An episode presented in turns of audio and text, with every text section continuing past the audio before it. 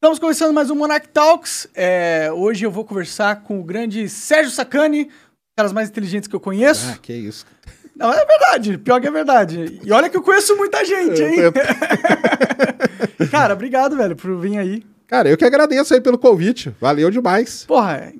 Bom, vamos pro papo então. A gente já tava conversando já, eu já, Já vi que tem assunto pra caralho pra gente conversar. É, você tava me contando que tá rolando uma guerra intergaláctica. Não, tô brincando. Mas uma guerra espacial entre a Rússia e os Estados Unidos, né? Eu achei interessantíssimo isso aí. Cara, pior que tá, né? Pro pessoal, boa noite aí, brigadão aí, obrigado aí pelo, pelo pessoal aí. É... Então, cara, o negócio é o seguinte, né? Começou, né? Pra quem não, não tava em Marte, né? Daqui a pouco eu me falo do Elon Musk, né? Mas pra quem tava em Marte, tá rolando a guerra da Rússia com a Ucrânia ali, né? Que é a invasão, é guerra, tal, não sei o quê. É qual que é o grande problema dessa, dessa guerra do ponto de vista espacial? Porque é, é a primeira vez que a gente tem um, um grande, vamos dizer assim, expoente espacial, né? Envolvido numa situação que ele não tem apoio de ninguém, né? Que ele tá isolado. Tipo, a Rússia tá lá isolada, né? O mundo todo meio contra ela ali, daquele jeito. Só que a Rússia é um expoente espacial. Então, isso gera conflitos muito grandes. Lá na Rússia, tem. a- nos Estados Unidos a gente tem a NASA, na Rússia a gente tem um negócio chamado Roscosmos, é a Agência Espacial Russa, resumindo. E o chefe dela é um cara chamado Dmitry Rogozin. Rogozinho. Rogozin. Esse nome é engraçado. Esse cara, ele não tem nada a ver com coisa espacial. Ele era um cara lá da, da equipe do, do Putin, acho que até da época de KGB e tudo. Era um, cara- era um militarzão lá, russo. E assim que começou a guerra, ele foi o cara meio que assumiu a linha de frente ali, principalmente das redes sociais. Pode crer. Então, até tava, tava falando, né? E a primeira coisa que ele fez foi mudar a fotinho de perfil dele no Twitter. Colocou ele de farda e as ogivas nucleares atrás. Mas, tipo, a foto das ogivas reais, físicas? A foto das, daqueles desfiles que tem na Rússia. Ah, entendi. das ogivas desfilando. Falando, ó, meu irmão, é o que nós temos atrás da gente aqui. Exatamente, já foi uma cutucada, né? E aí ele foi, ele teve num podcast famoso que tem lá na Rússia, que eu não vou lembrar o nome, porque é complicado pra caramba, mas é como se fosse o Joe Rogan lá, o Monarch Talks lá russo, entendeu? E ele, cara, é, como eu falei, né, a Rússia, ela é um expoente espacial. Não tem como, né? Estados Unidos, Rússia, China, Índia, são os expoentes. E por conta das sanções que a Rússia começou a sofrer, o Rogozin falou o seguinte: ah, é? Então é o seguinte. A Estação Espacial Internacional, que está aqui na nossa, né, passando aqui a 400 quilômetros de altura e tal, ela fica com naves russas ali nela, e essas naves são as responsáveis por manobrar a estação. Então vai vir um perigo de algum objeto, você liga o motor e ela manobra a estação. O Rogozin já começou assim: cara, se eu desligar os motores, trazer minhas naves russas de volta, eu quero que os Estados Unidos explique aonde que a estação vai cair na cabeça de quem. Pode Já- crer. Já começou por aí. Existe uma empresa norte-americana chamada ULA, United Launch Alliance, que lança foguetes Atlas. Todas as missões para Marte foram lançadas por essa, por essa empresa. O motor que ela usa é um motor russo. E ele falou: não forneço mais motor e não dou manutenção nos que estão lá, já. Pode crer. E aí os caras já ficaram, pô, né, naquele, naquele esquema. Aqui na Guiana Francesa, a Rússia lança um foguete dela chamado Soyuz. O modelo Soyuz é lançado aqui da Guiana. O Rogozin mandou toda a equipe dele sair da Guiana e voltar para a Rússia. Aí teve dois grandes problemas que ele teve. Um foi com aquela OneWeb, que é a meio Concorrente do concorrente Starlink. da Starlink. A OneWeb ela tem um grupo de acionistas, entre eles está o Reino Unido. Entendi. Ela já tinha pago pelos lançamentos. O foguete estava na plataforma e o Rogozin falou: Eu só lanço se o Reino Unido sair do grupo de acionistas, porque o Reino Unido está naquele Tá cancelando a Rússia sanções, também. Isso aí, exatamente. O Reino Unido não saiu, ele mandou baixar o foguete e o foguete voltou. Isso com o negócio já pago. Caralho, meu. Ele vai, Rola processo da Ah, agora? vai, rolar alguma coisa Entendi, aí, né? Entendi. E, e- sabe o que é engraçado agora? O OneWeb vai lançar na SpaceX, Ah, mesmo? que é meio que concorrer. Não é concorrer, é, mas é. Porque aí ela vai atrás do melhor preço, a SpaceX tem o melhor preço, vai lançar na SpaceX. Pode crer. E, ué, mas será que a SpaceX lançaria sabendo que eles são Só, concorrentes? Qual que é o problema? Pagando? Ah, não sei, é, talvez o ele pensar assim, ó, pô, vou evitar que tenha o concorrente aqui para o Starlink ah, só não, dominar. mas aí ele sabe que aí ele vai e paga na outra ali pra lançar. Entendi, entendeu? vai ser Então, lançado de qualquer jeito, ser, vai, deve melhor ser. ganhar essa grana, né? Exato. E, e uma coisa triste que aconteceu é que agora em setembro a gente ia ter uma missão para Marte. E a missão para Marte ia ser o seguinte: é um rover, que é um robozinho que anda. O robozinho, ele é europeu, é da Agência Espacial Europeia. Só que o foguete que ia lançar e a plataforma que ia pousar onde o robozinho ia descer é russo. E é aí, a plataforma em Marte? é, ele ia pousar uma plataforma, em cima dessa plataforma ia ter um robô. Aí o robô ia descer e tal. É uma plataforma de pouso, né? Entendi, um entendi. robozinho lá. É, A Agência Espacial Europeia ela é composta por 22 países membros da Europa. Todos eles contra a. Cancelando a... Aí, cara, simplesmente o que aconteceu? Depois de estar tudo pronto, gastaram bilhões de euros no caso, o cara falou: não, não vamos mais lançar, cara. Então ele não vai lançar. A, a ESA falou: ah, você não vai lançar? Então tá bom, então tá encerrada a missão. E agora a gente tem um rover prontinho lá, prontinho, Bilionário. bilionário. Ele, ele ia ser setembro, cara. Ele ia ser lançado em setembro. Puta, isso é triste, né? É triste pra caramba, cara. Então, assim, é... é um negócio que pouca gente sabe, né? Porque não é um... que o pessoal vê tanto. É, eu não fazia a menor ideia que tava rolando todas essas tretas intergalácticas aí, cara. Uma treta sensacional, cara. E o que que acontece, né? Ele, o Rogozin, quando teve esse problema do motor do foguete, né? Ele falou assim: ah, cara, os americanos lá que voam com aquelas vassouras voadoras deles, né? E aí, do outro lado, né, lá nos Estados Unidos, você tem um cara que também gosta de umas brigas, né? Que entra em umas brigas de vez em quando, que é o Elon Musk. Entrou numa grande recentemente. Isso. E aí, cara, ele pegou e bateu de freio. Ele começou, o cara tuitava de lá, em russo, ele tuitava daqui de russo. E os dois começaram. E no lançamento da SpaceX, quando o foguete parte, o narrador agora fala: lá vai mais uma vassoura voadora. Zoando os caras. zoando os caras. Por que, que ele acha que é uma vassoura? Porque é, é menos potente os Ah, motores? cara, ele falou bra- ah, Bravata, né? Brown stick. É, brava, pra, pra zoar mesmo, Pode entendeu? crer. Pra zoar. Pra... Então, assim, é um negócio que é bem- muito complicado. O que, que acontece com tudo isso? É que a Rússia está se isolando. A Rússia é um player importante no mundo, no- no- nesse mundo aeroespacial, não tem como negar, entendeu? Os foguetes Soyuz, Proton e tudo. E a gente não sabe o que, vai ser, né? Depois, quando acabar, se vão amenizar um pouco essas sanções, se amenizar, os caras voltam, ninguém sabe. Então fica uma incerteza muito grande aí nesse, nesse mercado espacial. Tá- É, tá esse negócio complicado. de sanção russa, é, a gente nunca tinha visto algo nessa magnitude, né? Eles até tiraram o, o- pagamento SWIFT, né? O modo de pagamento SWIFT, que era tipo. É o modo de se usar cartão de crédito hoje em dia, eles tiraram da Rússia. Eu não sei como que os russos estão gastando dinheiro lá mais. Tá, vendo? tá complicado. Tinha O McDonald's saiu de lá, Mas né? já não é tão ruim, né? Mas, não, mas é, tá complicado demais, cara. A, a, eu tava até falando, né? A guerra tá durando muito mais tempo, o que é preocupante, né? Porque, sei lá, até quando que o cara vai ter paciência de gastar dinheiro? Lembrando que a Rússia, né? É uma potência nuclear, além de uma potência espacial, tem lá umas, ninguém sabe quantas mil, mas na casa das milhares de ogivas nucleares, Sendo né? que você precisava só de, sei lá, 10 pra acabar com o mundo, né? Então, é, exatamente. Então, assim, é muito complicado. Hoje mesmo saiu até uma foto de um, de um míssil que eles mandaram. Na hora que o míssil explodiu, criou um cogumelo. Muito parecido com o cogumelo de uma bomba nuclear. E o pessoal já está preocupado que os caras vão começar a usar isso como propaganda. Porque propaganda na guerra a gente sabe que é um negócio muito importante, né?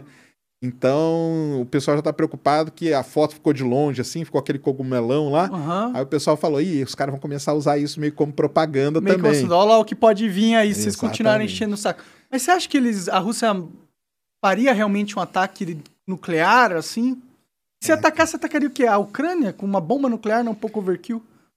Então, eu ouvi aqui, mas o negócio é que, pô, os caras estão gastando dinheiro pra caramba, né, cara? Sim. A gente viu aí vários problemas de suprimento, né? O suprimento que não chega no fronte de batalha e tal. Porque o, e, e tem uma coisa também, né? O exército russo passava uma imagem que era um negócio, né? Forte E- pra caralho. E aí nós vimos que não é bem assim, né, cara? Que os caras lutam ali com umas armas meio tal, e, e a Ucrânia começou a receber arma, avião de outros países e tudo, começou a se fortalecer. Agora, é muito complicado, existe meio que uma. uma a situação é muito tensa, né? Porque de um, do outro lado, você tem outras potências nucleares também. E essas potências nucleares, elas meio que se respeitam, né? Então, tipo, você, você não, os Estados Unidos pode até fazer alguma coisa, mas você não vê os Estados Unidos entrar direto na guerra. Sim, só ajudando por Isso. fora, assim, dando dinheiro e arma. Mas por quê? Porque tem esse lance, entendeu? Cara, eu não posso bater de frente com uma outra potência nuclear que tá. Existe meio uma, uma coisa. É, foi por isso que eles não quiseram né? fechar o céu da Ucrânia, né? Se fechasse o céu da Ucrânia, eles iam ter que, invariavelmente, derrubar caças russos o que se queria, é, seria uma declaração de, de guerra. guerra. Praticamente, né? Entendi. Então, assim, é muito complicado, a gente não sabe o que, que passa na cabeça do Putin, né? Esperamos que não, né? Que os caras. O ideal era que se resolvesse, mas parece que não vão se resolver tão, tão não bem. Não parece, né? né? É que o Putin não quer ceder, né? Ele não quer sair. Porque se ele... é que o Putin se colocou numa sinuca de bico do cacete. Se ele não ganha a guerra, não sei nem o que seria ganhar a guerra para ele, mas se ele não ganha a guerra e volta com uma derrota, ele perde todo o capital político que ele tem. Ah, sim. E aí provavelmente vai ser morto, ou, sei lá, exilado, alguma coisa assim. E olha a briga que ele comprou. Todos os amigos bilionários dele estão passando por apuros agora porque não podem entrar no, no, no, Swift, não podem mais fazer negócio com ninguém, as empresas russas ninguém aceita mais. Porque tem uma coisa, né? Falam que o Putin é um dos caras mais ricos do mundo, né? É. Só que a grana dele tá diluída, né? Nesses, né? Tem uns, uns meios laranja por aí, né? Sim. Onde esconde a grana dele, né? É, cara, assim, é muito complicado. Eu espero que não tenha nada, entendeu? Que, sei lá o que, que vai acontecer. Muitos analistas já dizem que a Rússia já perdeu a guerra, né? Pode estar durando, sei lá, mais de dois meses aí. Já é uma derrota, porque os caras queriam resolver em três dias. Então, assim, é bem complicado, né? Espero que o Putin não faça nada. Mas do lado espacial, também a gente não sabe o que vai acontecer. Sim. Quando acabar a guerra, acabou. E aí, vai voltar tudo? Os caras vão, vão abrir aí, abrir vão sessão, ceder é. agora, é. e aí, ah, vamos voltar a ceder motor. Pô, e a missão lá para Marte, o que, que nós vamos fazer? Vamos mandar ela no outro ano? Eles não conseguiriam pegar uns motores da SpaceX e colocar no lugar? Por que, que é tão dependente dos russos nesse sentido? Não, então, porque o foguete lá dessa empresa, né, ele foi feito para usar esses motores russos, né? Ah, então, teria que fazer toda uma engenharia é, para Agora montar... já tem um outro foguete deles que não vai precisar, mas Entendi. o foguete está em desenvolvimento ainda. Entendi. Então tem toda essa questão. Ainda tem alguns motores lá para serem usados. Pode esse, crer. Esse tipo de motor. Eles aí. já tinham comprado, né? É.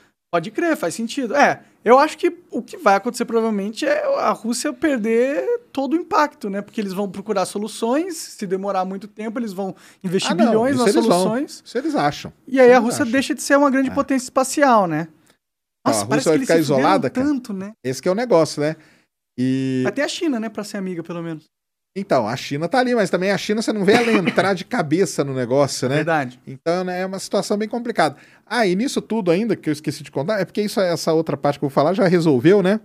Nesse meio tempo, ia voltar uma nave russa, Soyuz, com três astronautas, dois russos e um americano. Hum. O Mark Van der Hey, que aliás não, não só é astronauta americano, como ele bateu o recorde, ele ficou 355 dias direto Caralho, no espaço. Um ano quase. E no meio dessa confusão toda, o Rogozinho chegou a falar assim: ele não vai voltar. Tá, e aí ele tem que voltar, porque ele já tá um tempão Exatamente. lá e isso faz mal Mas pra aí saúde. conversaram tal, acabou que ele voltou. Ah, ele voltou? Ele voltou. Uau, ele voltou no uau. meio dos russos ali. Mesmo com essa treta toda. E foi um negócio até legal, porque na hora que teve a cerimônia lá, o russo até falou assim: ah, lá na Terra os caras estão brigando, mas aqui em cima nós somos uma tripulação só. Puta, que foda isso aí. Dá até uma esperancinha na humanidade, dá, né? Dá uma esperança, uma, cara. Uma história bonita isso aí, né? E aí ele voltou, resgataram ele, normal, foi tudo normal, com o cara americano no meio ali, caindo no meio do Cazaquistão, né? Que é onde eles pousam. Nossa, no Cazaquistão. E foi tudo bem, mas... Então, assim, a gente não sabe qual vai ser o futuro disso aí. Pode ter um impacto muito grande, né? Pode crer. Outra coisa que estavam falando da Rússia é a questão do gás natural, né? Que eles fornecem, tipo, 30% do gás natural da Europa, né? É muita coisa, né? E a gente estava até comentando, eles estão, inclusive, planejando de sair do. É, sair da, de negociação com a Rússia para não comprar mais gás natural lá. E aí eles vão ter que fazer alguma solução. E você falou que eles vão. Ligar... Aí eles ligam as usinas lá de carvão, né? O que é poluente pra caralho. É, exatamente. Porque ali na a Rússia, para quem também não sabe, né? E porque a gente vê pouco falar, a Rússia é um dos maiores produtores de petróleo do mundo. Cara. E de gás natural é o maior, entendeu? Tem muito petróleo na Rússia, é muito, né? Também é o tamanho do país, é, né? Gigantesco, é gigantesco, logicamente. Como é que a gente vê mais falar da Arábia e tal ali, né? Daqueles países, da Rússia não se fala tanto, mas a Rússia tem muito. E a Europa ela não tem muito petróleo. A Europa tem um problema de petróleo. Sim. Porque o petróleo da Europa ele está ele tá localizado mais ali no Mar do Norte, que a gente chama.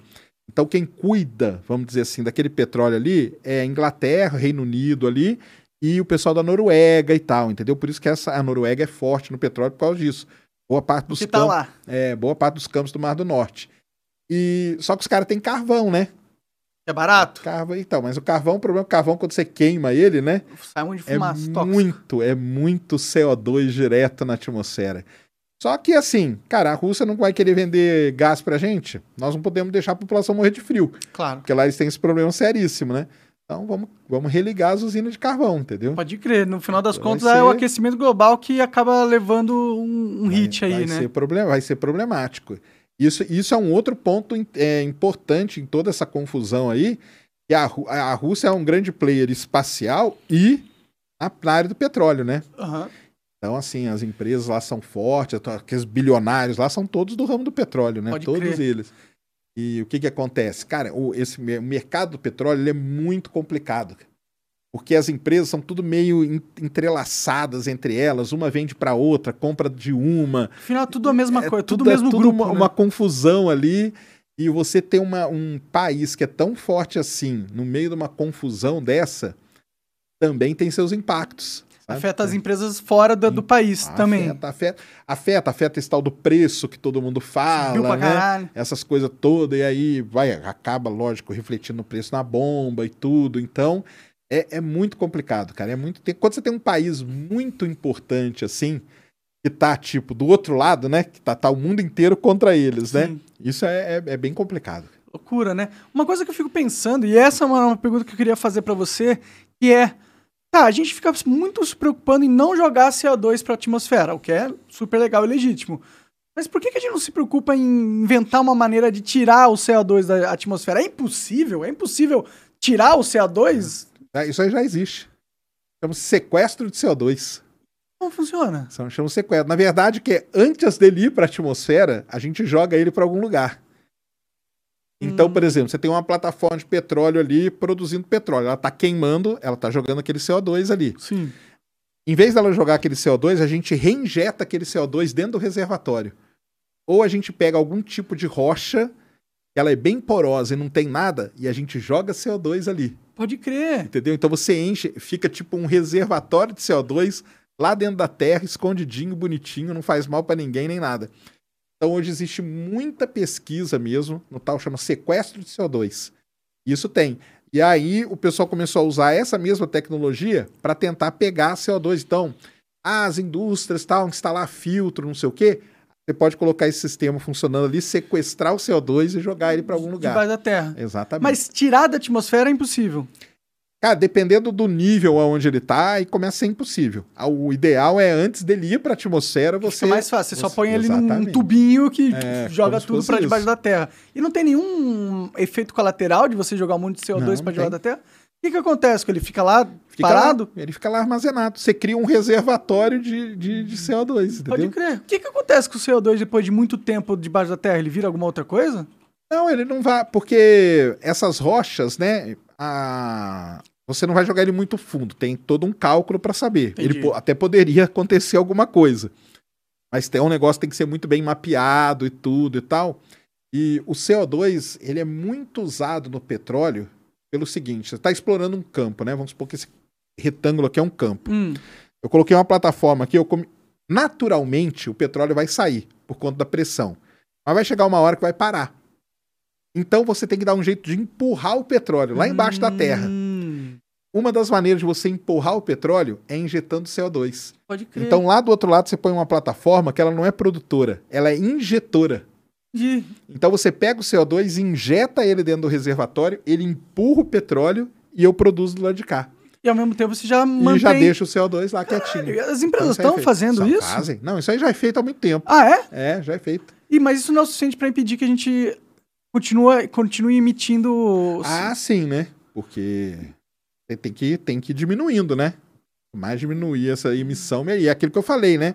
Depois que o CO2 está num determinado nível, você não consegue puxar ele de volta. Tem que ser Qual, na que é, origem. qual que é a ali, né? dificuldade de ir para a atmosfera e puxar o CO2? Eu não- que Como que seria. Bom, eu não, eu não sou inteligente o suficiente pra saber, mas como que você tira um- uma parte do céu, do, dos ares, uma, uma molécula específica do céu? Como Então, que você tira? não, isso aí é muito complicado, cara. Porque na hora que o CO2 for para a atmosfera, aí ele, ele vai se espalhar, vai se misturar e tudo, né? Pode crer. E aí, porque o problema é o, é o CO2 quando ele chega e mistura com outras coisas que vai criando esse cobertor aí, né? Uhum. Vai criando esse cobertor. Então, o ideal é, antes dele ir para a atmosfera, você tirar ele. De... Puta, isso isso, essa- me dá um, um pouco de tristeza, porque a minha esperança pra gente sair desse sinuca de bico de aquecimento global era justamente de descobrir uma forma de só tirar o CO2 da atmosfera.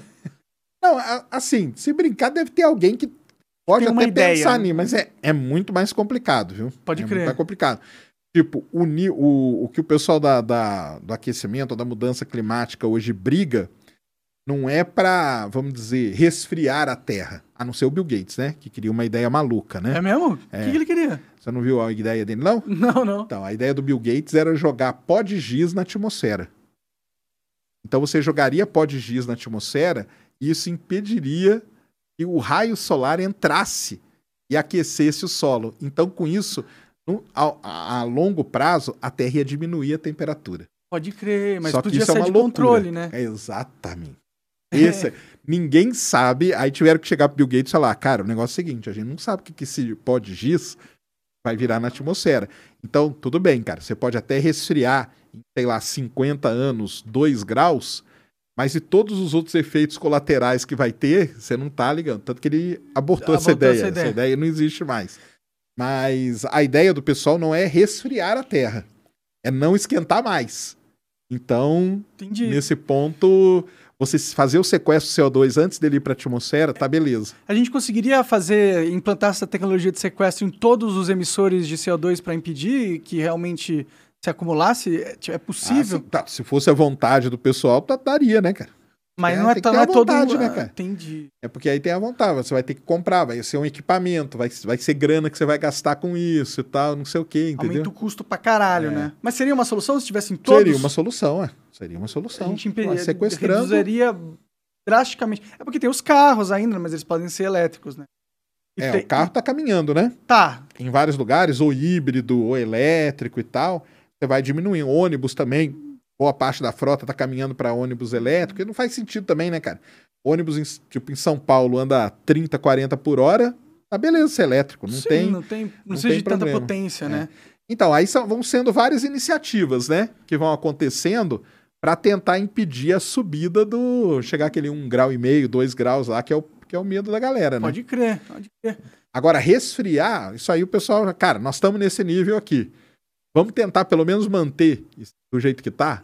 Já, já é, um, já é um ganho. E se colocasse um monte de espelho na atmosfera, assim? Ah, tem essa ideia. A China já teve essa ideia. Teve essa ideia? Já teve várias ideias isso aí, cara. mas nunca nenhuma Então, que... mas aí o, é o negócio seguinte: você não pode. A Terra, o planeta, cara, ele é um sistema. Tipo, tudo bem, pode ser até que esteja um pouco desequilibrado atualmente, mas ele é um sistema em equilíbrio. Então, tipo, a ideia do Bill Gates, entendeu? Você não pode mexer globalmente num negócio que está em equilíbrio. Porque você não sabe o que, que vai acontecer. Ah, já teve ideia, já teve ideia de um congre... Cara, essa aí foi demais. Um congressista americano falou numa reunião, e ele, pior que ele falou sério, sério. Ah, o pessoal do outro lado é que deu risada. O cara falou assim: e se a gente rebocasse a Terra? É, a gente põe um monte de nave e reboca a Terra um pouquinho, da, tira ela um pouquinho da órbita dela, ela vai ficar um pouquinho mais distante do Sol, não vai? Vai, Pronto, beleza, cara. mas ela vai O colidir com Júpiter falou, também, então, né? o cara falou isso sério, cara. Aí um cara levantou lá e falou assim, cara, excelente a sua ideia, cara. Mas você sabe o que você pode causar se você mexer na órbita. A Terra tá numa órbita, num negócio estável e tal. Quer colocar ela num outro canto?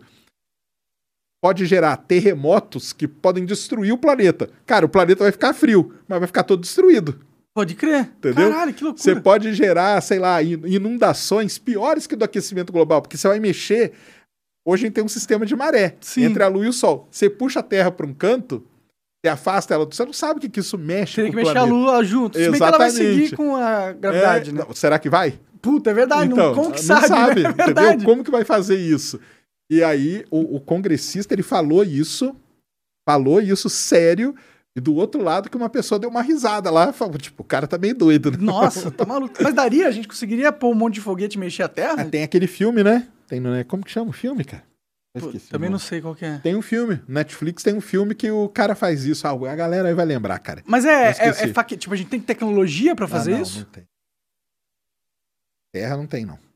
Complicado. Pode crer. Mas o cara deu, falou isso aí. Falou, cara. Ele falou numa Pra boa. você ver como os congressistas aqui e lá também são a mesma coisa. Só tudo tem maluco, cara. Só tem maluco. Então, essas ideias aí, ah, meter um monte de espelho. A, a China, por exemplo, ela tem um grande problema de poluição. E, tipo, o sol. O pessoal não vê meio sol, né? Vê aquele sol meio embaçado. Igual a gente vê aqui em São Paulo em algumas épocas do ano. Sim. Só que na China isso é meio que constante. Então o pessoal chegou a falar assim: ah, vamos criar tipo um segundo sol, alguma coisa assim. Colocar um espelho e não sei o Entendi, quê pra refletir. para refletir melhor.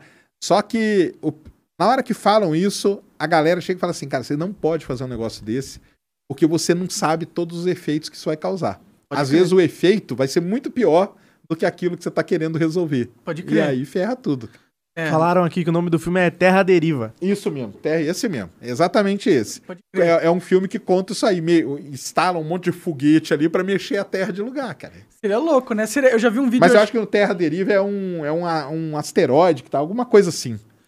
Seria louco, né? Porque se for para pensar, a Terra, se a gente colocasse um monte de foguete nela, poderia ser uma nave espacial gigantesca cruzando o universo para como a gente Vagando, quiser. né, por aí, né? Sim, só, que teria que, gente mexer o tá sol aqui, junto, cara. né? É, também. A gente não ia estar aqui. Ou todo mundo virar robô e colocar consciência nas máquinas, aí talvez Aí, a gente consiga. trans- tra- como que é? Transplanta a consciência, né? E O Elon. Musk tá trabalhando nisso pra Tá, gente, né? opa. Quer controlar a gente com chips na nossa cabeça. Isso mesmo. Eu, eu sei que na China eles têm umas ideias malucas também, e eles estão investindo em um reator de fusão nuclear, né? Sim. Na verdade, não é só a China, não, cara. O mundo todo. Tá? Ah, é? Porque a fusão nuclear, cara, é tipo, é o, é o sonho da galera que mexe com energia. Pode É crer. o sonho. Por entendeu? quê que é o sonho? Porque é a energia mais limpa. A fusão, né? A fusão. É... Para quem não sabe, hoje a gente tem as usinas que a gente tem, elas são de fissão Hum. nuclear. Fissão, o que, que é? Quebrar o átomo, né? Explode. Aí você quebra o átomo e nessa quebra você vai produzindo. O que, que acontece com isso? Que tem um, um, um resíduo Radioativo. que é terrível e tal. A fusão não, a fusão é uma energia limpa. A fusão, em vez de você quebrar o átomo, você funde dois átomos. É o que está acontecendo no Sol agora. Pode crer. Dois átomos de hidrogênio se fundem e criam um átomo de hélio. É e aí isso gera energia pra caralho. Isso- nesse processo, gera a energia que a gente está vendo aqui, que é o Sol. Que é o né? Sol, faz sentido. Só que ali são milhões e bilhões de, dessas reações acontecendo. Então, qual que é a ideia do pessoal? É criar reatores de fusão nuclear. Então você pega, constrói o reator, você começa a acelerar as coisas ali, os átomos começam a se fundir e isso produz energia. Então a, a China tem até o chamado segundo sol. Eu, falei de um segundo sol que era esse do espelho. Mas o segundo sol mesmo chinês é o reator de fusão. O tokamak deles lá. é um- Tokamak é o é nome um tipo de, de reator. É, E esses reatores têm um grande problema. É você manter ele estável. Todo mundo já viu Homem-Aranha, né? Todo mundo já viu lá o Dr. Octopus? Sim, sim. Então, aquele lá que é o grande problema, cara. É manter o negócio estável por muito tempo. Então, você coloca. O que, que você vai colocar ali para gerar fusão? Vamos copiar o Sol? Vamos colocar o hidrogênio. Cara, o hidrogênio aqui na Terra, nas condições que a gente tem, ele não fica estável por muito tempo. Então, assim, a gente consegue gerar uma altíssima temperatura, tanto que esses reatores chegam a- na casa de centenas de milhões de graus, Caralho. só que por 5, 6 minutos. Ah, até que é bastante 7 tempo, minutos. Entendeu? Mas aí não, Mas eles não, não gera, conseguem extrair energia disso ainda. não consegue. Entendi. Então, o que o que está acontecendo nesse processo? Nós estamos gastando muita energia e produzindo muito pouca. Então, nós estamos num déficit, que a gente chama de energia. Hum, Então, por enquanto, não não está valendo. Então, qual que é o trabalho que se tem hoje com os reatores de fusão? É você encontrar, primeiro, um elemento, um átomo desse que você pode fundir, e ele vai ser estável e você vai conseguir produzir mais energia do que você gasta, ou seja, vamos dizer, um superávit de energia, que é isso que o pessoal quer, aí beleza. E aí eu não tenho resíduo, tá show pode crer. entendeu? Então é isso que eles querem fazer. Nisso existem várias, é, vamos dizer assim, alternativas sendo estudadas no mundo todo. Aliás, existe um projeto que chama ITER, se não me engano o nome dele, são vários países do mundo, incluindo Rússia, Estados Unidos, Alemanha, eles estão tudo junto nesse projeto aí. Ah. China, entendeu? Todos eles, o que acontece? Os Estados Unidos tem um pequeno reatorzinho lá, a China tem o reator dela, para depois eles vão juntar todas essas iniciativas e fazer o reator do, do, do planeta, planeta. Terra. Exatamente. Que loucura, isso tá acontecendo mesmo. Tá acontecendo agora. Que da hora, mano. Então teve um na França agora, que foi a primeira vez, foi há que é um mês, um mês e meio atrás, foi o primeiro reator que conseguiu esse superávit. ah, ele conseguiram? Conseguiu. Porque aí os caras já viram ali os elementos que eles iam misturar para é trítio e um outro lá. São os elementos. E é nisso que entra o tal do hélio 3 que eu falo pra galera. Que o hélio 3 que tá lá na Lua. Entendi. Ele pode ser algo que é um elemento pra fazer essa fusão. O hélio 3 seria o melhor elemento para isso, cara. Porque ele ficaria super estável e a gente conseguiria gerar essa energia. E com uma pequena quantidade de hélio 3, você gera energia pra caramba. Entendi. Então, por isso que o pessoal, os chineses, focam na Lua para tirar o hélio 3 de lá, trazer pra Terra e colocar no reator. Tá, Então eles já estão usando o Hélio 3. Não, não estão. Ainda não? Não, ainda não. Mas eles estão com uma base lunar, né? Não, Que- ainda não. Ainda não estão? Não. Ah, China não. Ela, ela, ela já tem meio que um mapeamento prévio da onde que estaria as maiores concentrações de hélio 3 na Lua e no futuro aí, talvez 2030. Aliás, fica aí, tem, tem essa a grande discussão que a gente tem hoje é o que, que vai acontecer primeiro, o homem chegar em Marte ou a gente conseguir produzir energia por, Por Por Hélio fusão. 3 da, da- indo na Lua. nuclear? É. E a China tá querendo ir na Lua, não tá? Eu não vi. Tá. Eles pousaram no lado oculto Não, da Lua. eles têm uma nave no lado oculto da Lua, isso aí beleza. E, na verdade, eles estão junto com a Rússia Hum. num projeto de construir uma, uma base na Lua. Pode até crer. 2030, E que é a o ideia propósito deles. é ter acesso ao Hélio 3, essa base? É. É um- Entendi, é o caralho, que da hora. O objetivo deles é totalmente pegar o hélio 3, trazer para a Terra de alguma maneira e usar nos reatores. A gente já fez algum teste com o Hélio 3? A gente já foi pegar Não. lá? Nunca, a gente nunca, nunca pegou um- uma molécula de, de Hélio 3? Não, deve ter pego nessas amostras que vieram aí. Pode crer. Deve ter pego, mas as amostras elas estão, né, num, Não é o suficiente pra fazer um teste é. do- de. E por que que, por que que tá. Você tem. Por que que você acha que o Hélio 3 é, é o material? Por que que ele é tão estável? O que que tem nele exatamente? Ah, tá, então, porque é por causa desse lance da dele, ele come- vai começar a ser acelerado ali, né, no reator. O reator, na verdade, é o quê? É um conjunto de ímãs. Uhum. O negócio vai começar a girar ali, vai começar a bater, vai começar a se fundir e tal, e não sei o quê. O... Isso aí são os estudos que o pessoal faz, cara. Entendeu? Eles vão estudando os elementos, a fusão deles e tudo mais, para você ter uma quantidade que gere esse superávit aí, tem que ficar um negócio estável. E o hélio 3, de acordo com tudo que foi feito, é o que melhor se comportaria. Enquanto a gente não tem, tem outros elementos. Igual eu falei, tem o trítio, tem uns outros aí que o pessoal usa também e estão conseguindo bons resultados. Então Tão tá consegui- avançando essa Tá tecnologia. E o legal é que tem tanto a iniciativa pública nisso, que são vários governos envolvidos, como tem iniciativa privada. É mesmo? Tem empresas que estão estudando e fazendo pequenos reatorzinhos nucleares Ah, olha só. para poder. Porque a, Em pequena escala é mais fácil de testar, em né? pequena escala, o cara testa ali e isso pode ser usado nesse projetão aí que vai ter, entendeu? Então, vamos dizer assim, tem uma esperança para o mundo aí dar certo ainda, porque até onde eu sei, a guerra que a gente estava falando antes e tal, não interferiu em nada nesse grande Ah, é? projeto aí. É. Olha lá que O interessante. pessoal né? Cientistas estão meio. Trabalhando cara, em vamos conjunto continuar de trabalhando aqui, cara. Porque depois esses caras se resolvem aí, nós não vamos parar. Faz sentido. E vamos continuar E eu aqui. quero que eles continuem, porra. É. Imagina, eu, pra mim isso é muito futuro, entendeu? Ficção científica. Não, isso aí é demais, cara. Mas tá saindo cada vez mais notícia, matéria sobre fusão nuclear. O pessoal viu que é, a- é a energia do futuro, né? Pode é a crer. energia do futuro mesmo. É tipo aquele cara, é, o negócio que o Iron Man tem no meio, é um, é um negócio de fusão, fusão nuclear? Não, do Iron Man acho que não é, não, né? Não, não. Fusão nuclear é o Octopus lá, ué. Ok, é, faz tempo que eu não vi, que eu vi Não esse lembra do filme. Octopus lá que ele faz Tinha o, uma maquinona, uma né? maquinona, Ele aí até cria até tenta- um sol no meio ali, Aham. só que aí o que acontece? Fica instável. E aí explode. E aí explode, Tem- o negócio gruda nele e Aham, tudo. aham, então. é verdade. É isso aí. Qual que é o, o, o perigo de- desse tipo de reator? Existe uma, tipo, se ele explodir é tipo uma bomba atômica? Como que é? Tá, é tipo, é um sol explodindo, é um pequeno sol explodindo, né? Então pode dar Mas uma é- merda gigantesca. pode. Mas é por isso que os, que os caras fazem o teste da maneira certa ali, né? Eles vão testando e tudo. é, colocam numa determinada temperatura por um tempo, depois desligam ele e tudo. Então tem tudo isso, tá. Isso aí tá meio que sob controle, não tem muito. Um perigo de Não. dar uma explosão zona e morrer todo mundo. É, não. Perigo até tem, Sempre né? tem, Mas- né? Você tá mexendo com Sempre esse negócio do futuro, é foda. Mas é legal, eu, eu vi uns vídeos já sobre esse, esse tipo de energia. Parece que, tipo, a quantidade de energia que isso geraria é, é tipo, É muito é grande. gigantesca, É. assim. Era um pouco de material pra É alimentar cidades durante anos. Um negócio meio Exatamente absurdo, isso. assim. É legal porque se a gente atingir esse patamar de tecnologia, a gente destrava muita coisa, né? Porque com superávit de energia desse tamanho, fica fácil de você produzir cada vez mais, né? Você pode junta isso com energia infinita aos robôs com inteligência artificial, você tem Vai cair, uma produção ilimitada em massa, né? De qualquer Exato. coisa que eles quiserem fazer, né? É, e, o- e até o processo para chegar nisso, a quantidade de coisas que você vai inventando, descobrindo e materiais que vão sendo criados, cara, isso aí serve para muita outra, outras coisas depois. Pode entendeu? crer. Depois eles pegam e fazem um, um portátil desse, colocam numa nave espacial. Pronto, aí é o sonho da galera também.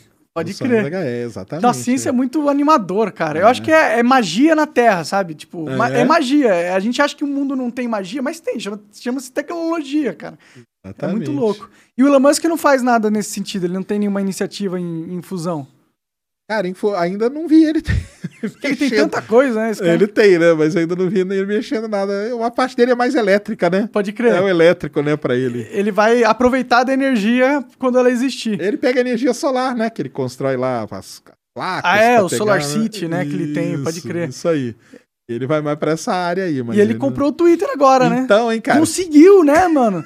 Você achou que ele ia conseguir comprar o Twitter mesmo? Cara, eu achei que ele ia, sim. Os caras não iam resistir. É muita grana, né, Muita cara? grana, É né? muita grana na mão, assim, né, cara? Sim, então... nunca eles iam ter uma oferta tão boa quanto essa, né? Não, cara, foi assim, realmente. Tem uma galera aí que tá, tá querendo sair, né? Hip Twitter, né? Tava lá aonde? No Twitter. você tá querendo sair, você tá fazendo do jeito Exatamente. errado, né? Subindo um trending topics que você sai do Twitter, não. Exatamente, É só cara. não entrar na é só porra do sair, cara. Sai, vai embora e tal. Cara, assim, é, eu, eu achei demais. Eu até fico brincando com o pessoal. Falo, cara, agora ele tinha que trocar o passarinho por um foguetinho, Ia ser entendeu? foda, né? E fazer os canais aí, o Elo, se você estiver ouvindo, cara, pegar os perfis aí que falam de foguete, cara, e dar uma alavancada na gente aí, ué. É verdade, pô. Você acha, por que, que você acha que ele fez isso? Você acha que. Bom, ele é um, um businessman, então ele tem. Ele espera ganhar grana com isso, tá? Ele Ah, não, uma ele oportunidade. vai ganhar, ali. né, cara? Ele vai ganhar. E junto aí todo com, o papo da liberdade de expressão, né? Que Pois é a é. coisa que ele mais defende em tudo isso. Ele até falou aquela frase hoje que a gente tava falando antes, né? Que ele não quer que nenhum inimigo dele saia, né? Os cara que, que- Ele quer que os caras fiquem, porque isso que é liberdade de expressão. Sim. É o cara tá ali e você ouvir o contraditório Ouvir tal. quem te odeia e não calar quem te Exatamente, odeia, né? é Ou quem isso. você odeia, sei lá. E, cara, assim, dinheiro com certeza ele vai ganhar. que Besta ele não é, né? Tanto que, né? Fez uma empresa de foguete, uma de carro elétrica, uma de construir Túnel ah, túneis ultra mega fucking. né? Esse cara é tipo. É o maior gênio do- da humanidade, né? E, e o pessoal vai cair matando. Será, mano? Mas, cara, Cara, o Elon Musk ele é uma figura assim é interessante, né? Primeiro, cara, o pessoal tem um pessoal que odeia o Elon Musk, odeia pelo fato dele ser bilionário, né? É, o que, que eu acho do Elon Musk? Primeira coisa, cara, eu tenho, a- eu consigo separar o ser humano das realizações que ele faz. Cara, ele como ser humano, eu sei lá o que, que ele faz. Ah, porque ele veio, o pai dele tinha as minas de diamante, escravizava não sei quem e tal. Cara, tudo bem, ele tem aquela história dele ali, não sei o quê. Mas você não pode negar as realizações do cara, cara. Não, Não dá, pode, não, não dá. tem como, cara. Não tem como. O que ele fez com a SpaceX, fazer um foguete voltar, pousar de pé, entendeu? Numa balsa que não tem ninguém no meio do oceano, cara.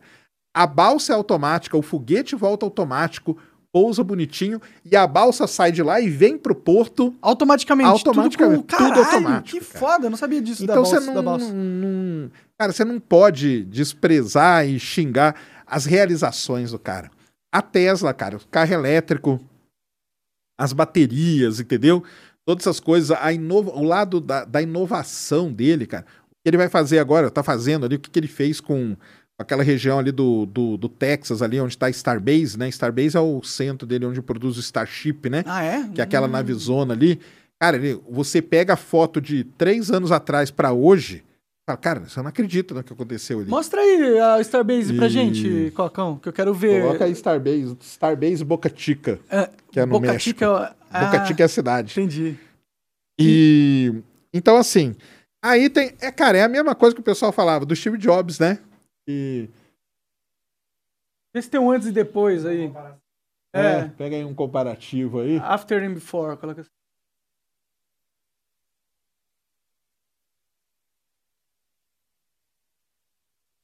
Tem uns caras aí que fazem.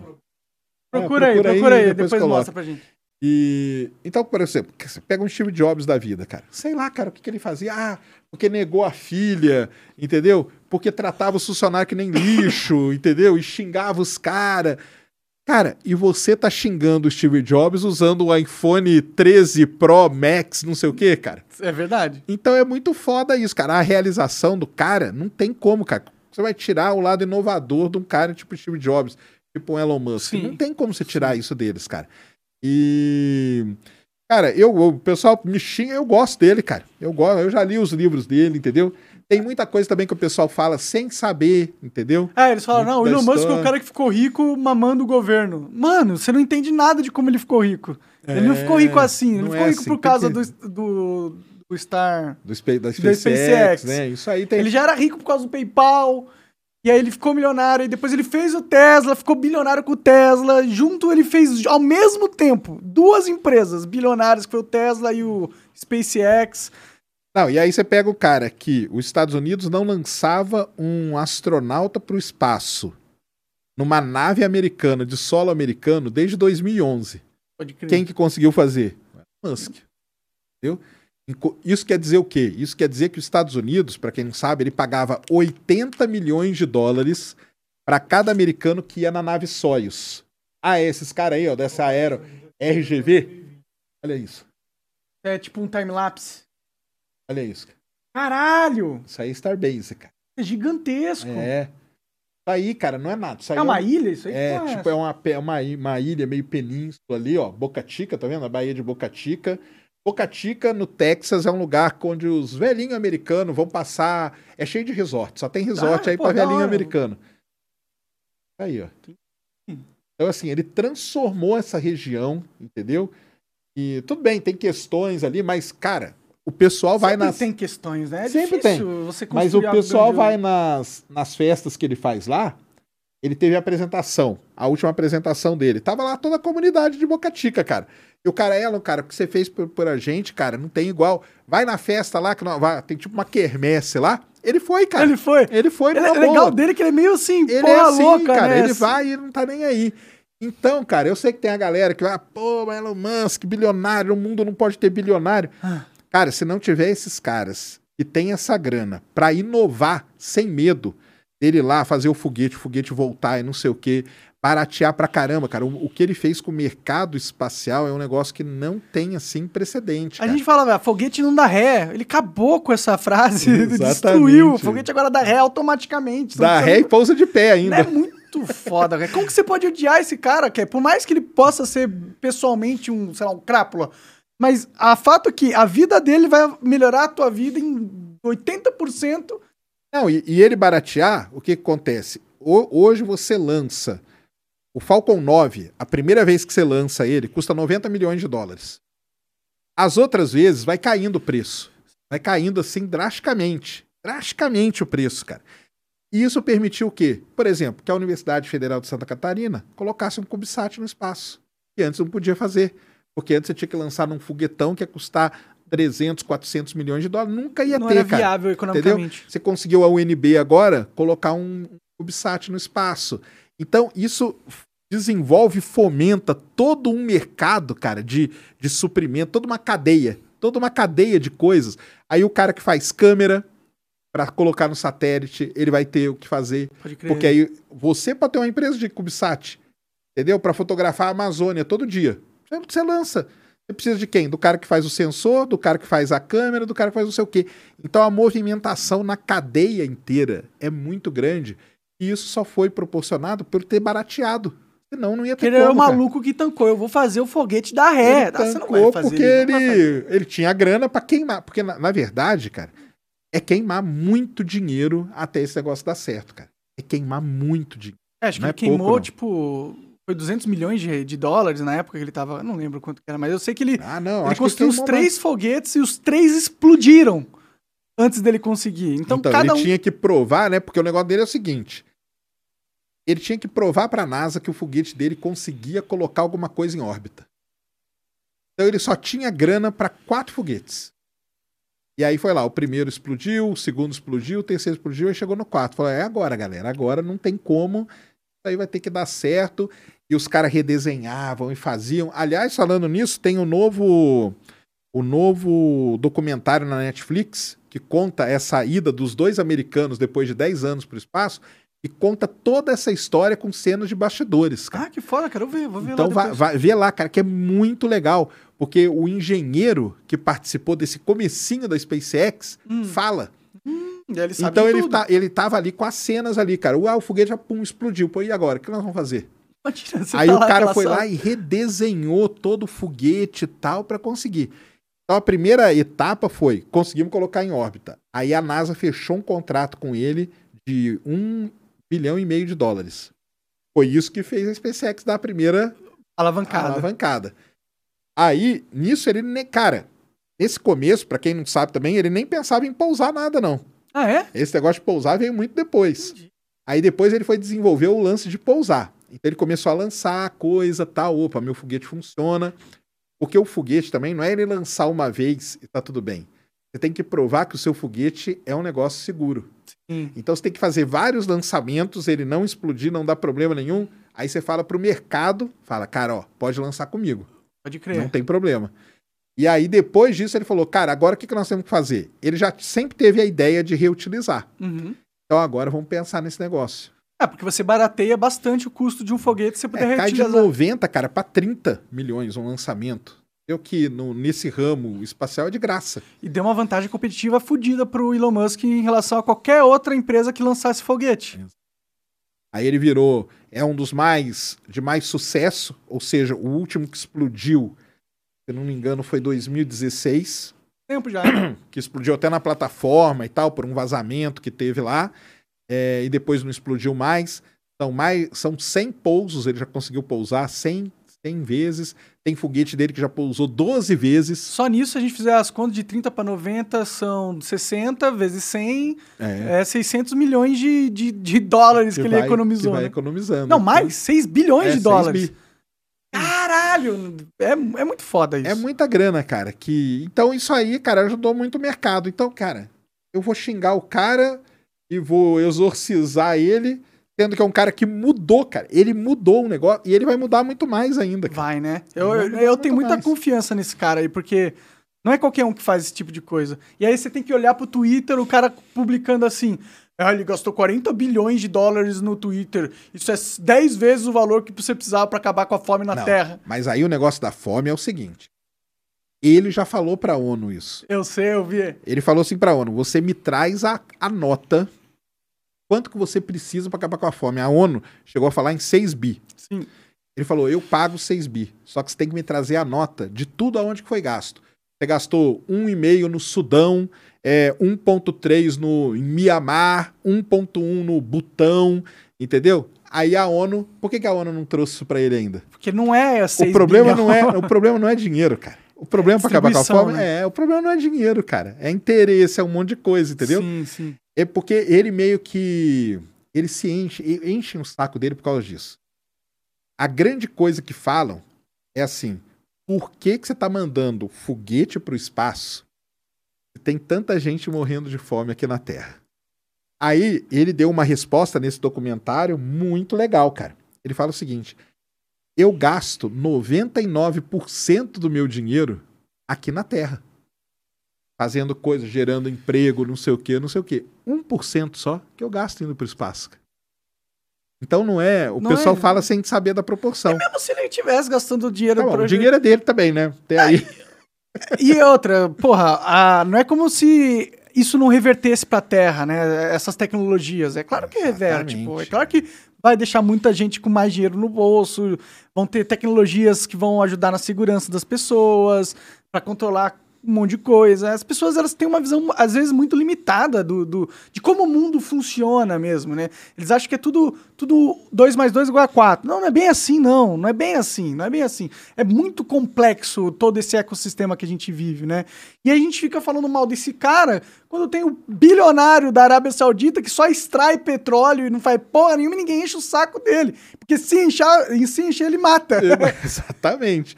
Não, e aí você vai ter dos bilionários aí pelo mundo, né, cara? Mas, cara, o mundo ele tem que ter esses caras, cara. São os caras que estão dispostos a arriscar, cara. Quem é que vai arriscar?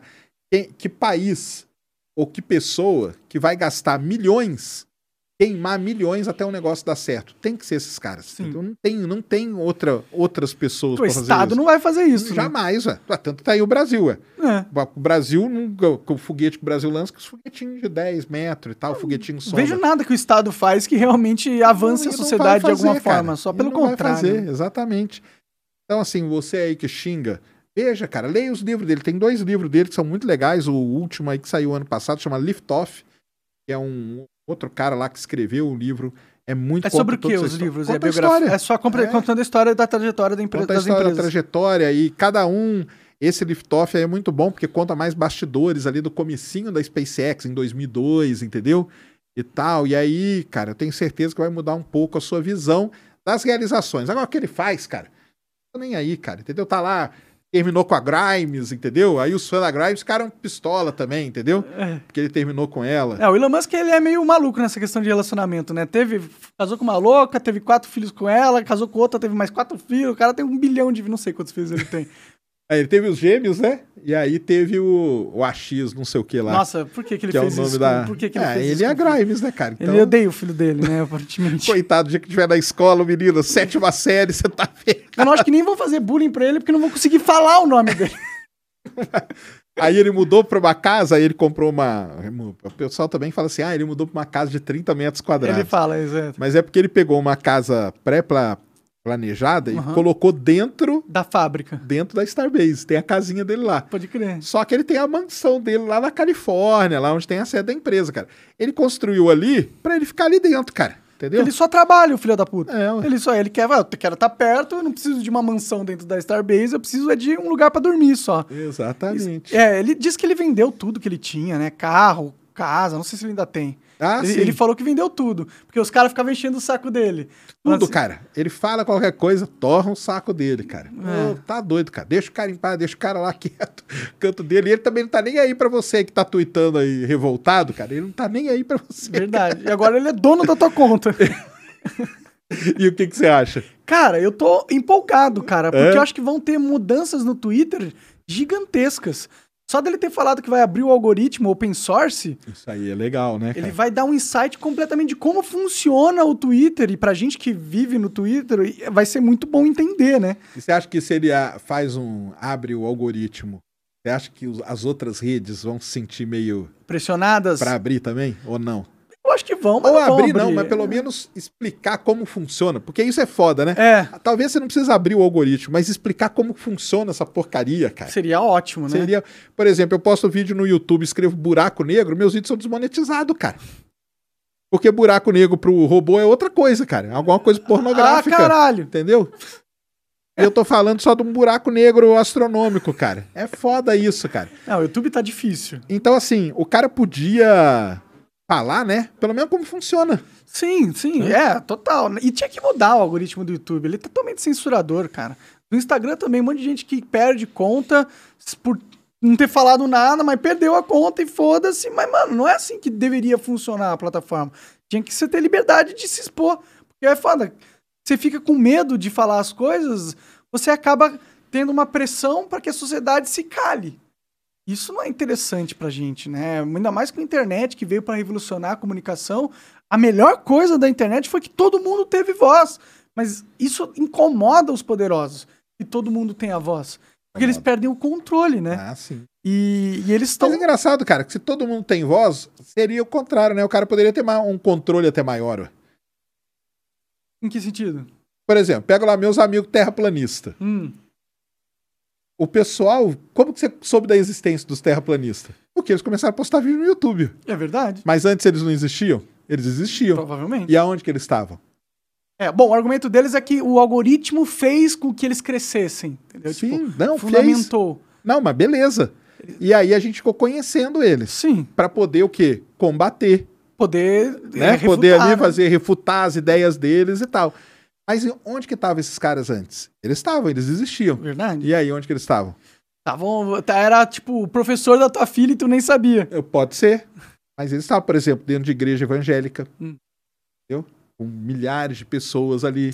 Falando da Terra plana. Exatamente. Aí quando, quando os caras se expõem, talvez um grupo nem tenha gostado disso, entendeu? Falou, cara, a gente tava quieto aqui no nosso canto, doutrinando essa turma aqui. É verdade. Agora vocês vieram colocar a cara, aí os caras vêm em cima da gente. Aí, Aí vem em que cima da gente, aqui acabou, cara. Com o cara lá falando: olha esse vídeo aqui refutando a Terra plana. É, exatamente. fala, puta que pariu, os caras sabem do meu jogo agora. Então, às vezes, talvez, se você abrindo, é um jeito até de você saber da onde que tá vindo essas coisas, cara. Porque as coisas, elas não surgem do nada. Sim. Elas não, não surgiram. Ah, o terraplanismo surgiu por causa do YouTube. Nada disso, cara. Isso aí é uma coisa. Primeiro que é antigo pra caramba, a primeira leva. Depois, com as grandes navegações lá, se mostrou que não era mesmo e tal. Só que depois isso aí vem da década de 50, cara. E os caras fazem. Nos Estados Unidos lá, os caras têm podcast, tem um monte de coisa entre eles ali, cara. Sim. E aí eles vão crescendo. Quando eles apareceram no YouTube, eles mostraram a cara, opa, aí a gente sabe, ó, já sabemos que tem que bater nos caras, entendeu? Eles Sim. estão aqui. E aí você vai conhecendo. Só que Então, pra eles, pra quem controla os algoritmos hoje em dia, a melhor solução não é refutar, e sim calar, né? Mas E é não uma cala, merda. cara. Não cala, é impossível Porque o calar cara todo vai mundo, pro né? canto dele e ali no canto dele ele vai fazer, cara. Sim, entendeu? ainda tem sempre as informações de WhatsApp para WhatsApp. Como você vai controlar isso, né? Não tem como. Por isso que é melhor que seja visível, né? É, Foi o que eu. É. a- eu tenho argumentado aí e já perdi quase tudo por causa de argumentar essa ideia, né? Não, eu acho que é isso, cara. Tem que ser visível, entendeu? Porque graças a isso mudou muita coisa. Por exemplo, a universidade. O cara ficava lá quieto na dele. Você chegava e falava de terra plana, o cara, cara, você acha, cara? Quem acredita nisso? acredita Não, nisso. então toma aqui, ó, cara. E esse monte de coisa. O que, que é isso? Os caras não sabiam. Aí eles viram. Opa, então a gente tem que fazer alguma coisa. Vamos fazer o quê? Ah, vamos se movimentar assim. A Sociedade Astronômica Brasileira criou lá um grupo para fazer uma divulgação científica melhor, entendeu? E até um, E um ânimo de gás na- na- nas pessoas Sim. de se sentirem, ó, porra, eu sou um cientista, eu tenho um propósito agora. Eu Não que eles não tenham antes, mas tipo, meu, eu tenho um propósito que é refutar esses caras Exatamente. e eu tenho um veículo de, de, de interesse agora que não teria antes, porque ninguém sabe, tipo, não é que ninguém, ninguém racional sabia que isso existia. Não, e entender também o fenômeno, né?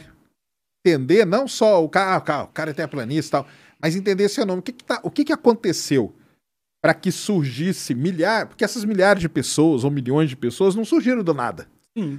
Não foi do dia. Ah, não, de repente o YouTube postou um vídeo e surgiu todo mundo. Não foi assim. Todo mundo começou a acreditar em a Terra plana. Exatamente. Então, aonde que nós erramos? Nós erramos na comunicação. Então, criou essa coisa, essa crítica dentro da, do- no caso da academia que eu tô falando, e que deixou uma brecha onde esses caras entraram. Cara, a gente tem que ocupar isso aqui. Como que nós vamos ocupar?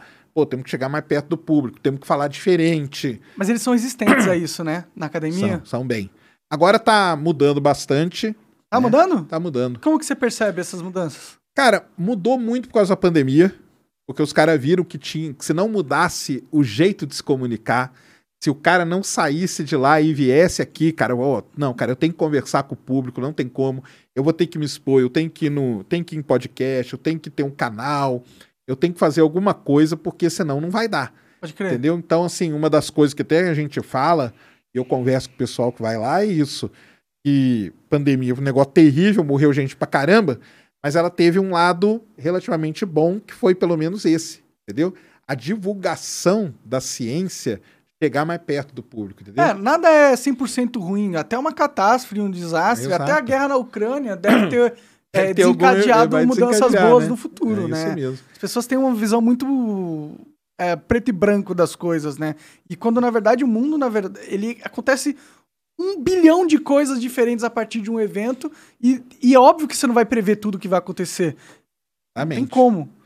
Então isso aí foi é um negócio que então acontece. Então assim, Cara, você vai calando, o cara vai dar um jeito, cara. Ele vai encontrar o canto dele ali e isso é muito perigoso, cara. Porque naquele canto ele começa com um, com dois, de repente tem cem, de repente tem quinhentos, de repente tem um milhão. E esse sentimento que eles estão sendo censurados faz, aumenta Faz com a que eles força. se unam mais. Exatamente. Que é isso até que eles falam, entendeu? O lance de todo mundo ter negado a gente, ter excluído a gente, a gente se pegou aqui e se uniu. Tanto, cara, que eu falo isso várias vezes, cara. Os caras são unidos pra caramba, cara. Eles são unidos. Por que, que eles cresceram? Porque um postava um negócio, todo mundo ia lá e empurrava o cara, entendeu? Pode crer. O outro postava, todo mundo empurrava. Agora vai o cientista fazer isso. Você posta, cara, pô, dificilmente um outro vai lá e te, e te empurra, cara. Não faz, entendeu? Então, isso os caras foram embora, cara. Isso explica até porque a base do Bolsonaro é tão forte. Porque ficaram é, excluindo quem era bolsonarista, falando que era burro, falando que era mal, falando que não sei o quê. Os caras se juntaram ali e pronto, cara. E agora Ah, eles são uma massa gigantesca, É. fiel pra caralho ao bolsonarismo. E por quê? Porque vocês excluíram os caras. Em vez É de estender a mão e falar, cara, olha aqui, tudo bem, o Bolsonaro é um ser humano, tem os seus problemas, mas vamos aqui conversar tal. Não, em vez disso, não, você é bolsonarista, morra queimado. E aí, o que, É. que você faz? Os caras se unem, porque, pô, todo mundo que eu eh, posto na internet, os caras me batem, eu, vou, eu preciso de força. Não dá, não dá pra enfrentar sozinho uma turba de intolerantes. E, infelizmente, as o pessoal mais acadêmico, o pessoal mais ah, letrado, digamos assim, eles se tornaram muito igno- eh, ignorantes. né? não ignorantes da- do, do sentido de saber as coisas, mas ignorante no sentido de é a visão deles e ponto. E se você não se adequar, você, o- se você é um inimigo a ser excluído, combatido, morto e, e o caralho, né? É- é- e eu espero que, que mude esse pensamento. Não, mas acho que isso tá, tá mudando, cara. Eu acho que isso aí vai. Tá, tá começando a mudar, entendeu? Alguns já estão saindo. É porque também o cara sai, ele apanha lá dentro. Aí o cara apanha fora e dentro. Aí o, aí o cara.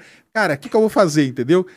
Então isso, isso é, meio, é meio complicado. É uma mentalidade de grupo, é tipo uma É, seita, né? A exatamente. seita do- dos, do- do- dos Ah, inteligentes. cara, você já, eu já ouvi várias vezes, cara. Por que, que você tá indo lá falar esse negócio, cara? Não. Deixar isso aqui só com a gente. Que é isso, cara? Que doideira é essa? O conhecimento, cara, ele tem que ser né, expandido para isso todo que mundo. serve, né? ué? Exato, né? Pra, Vamos colocar para todo mundo ver qual que é o problema tal. Não, cara, vamos ficar só a gente aqui. Nessa bolha É a onde bolha. todo mundo conhece, é conhece. deles. É. que na universidade tem um nome, isso aí a gente não chama de bolha, a gente chama de castelo de marfim. Castelo de Marfim. É, onde fica os caras ali, e dali eles não os saem. intocáveis. Exatamente. né? É. Enquanto aqui embaixo. Só que aí criou essa vala. E nessa vala vai surgindo os caras ali. E não tem ninguém pra refutar, porque os inteligentes estão na Torre de Marfim Na lá Torre de dentro. Marfim. Aí o cara desce, ele apanha de um lado e apanha do outro, que aí ele não consegue voltar depois. Pode entendeu? crer, ele é excluído. E né? aí pronto. É, é muito complicado. é uma cara. merda. Mas aí eu acho que com a pandemia, que o pessoal viu isso, porque é que- até aquele negócio que eu falo, cara, a Terra ser plano, não, cara, isso não vai mudar sua vida em nada, cara. Ah, o, cara, vai tudo continuar igual, cara. É só uma coisa que você vai acreditar diferente. Agora, quando pega na questão de saúde, aí sim. Porque Sim. aí você pode. Ah, você fez isso, você pode morrer. Você não fez isso, você não morre. Aí pega. Pega, né? É quando ficam criando fake news sobre a vacina, falando que vai tra- Exato. transformar em jacaré e tal. Aí isso pega. E como pega na vida da pessoa, então isso fez com que a divulgação científica ganhasse aí um, um arzinho aí na. Pelo menos durante a pandemia. Só que agora, eu até conversei sexta-feira com o ex-reitor da Unicamp, até o Marcelo, e a gente estava até conversando sobre isso, entendeu? O que acontece é que isso foi uma onda, né? Terrível, mas para, vamos dizer, para divulgação científica e para o cientista, uma onda boa do cara continuar surfando. Pode crer. O que não pode agora é deixar cair de novo, cara. Ah, passou? Passou. Então, beleza, galera, vamos voltar aqui, deixa. Aí ferrou. Sim. Então tem que dar um jeito de ter uma continuidade nisso, que é onde o pessoal hoje está trabalhando, entendeu? É, os cientistas eles tinham que estar no YouTube, Twitter, Instagram, Tinha tudo. tá. E eles é igual o Elon Musk. O Elon Musk é bilionário.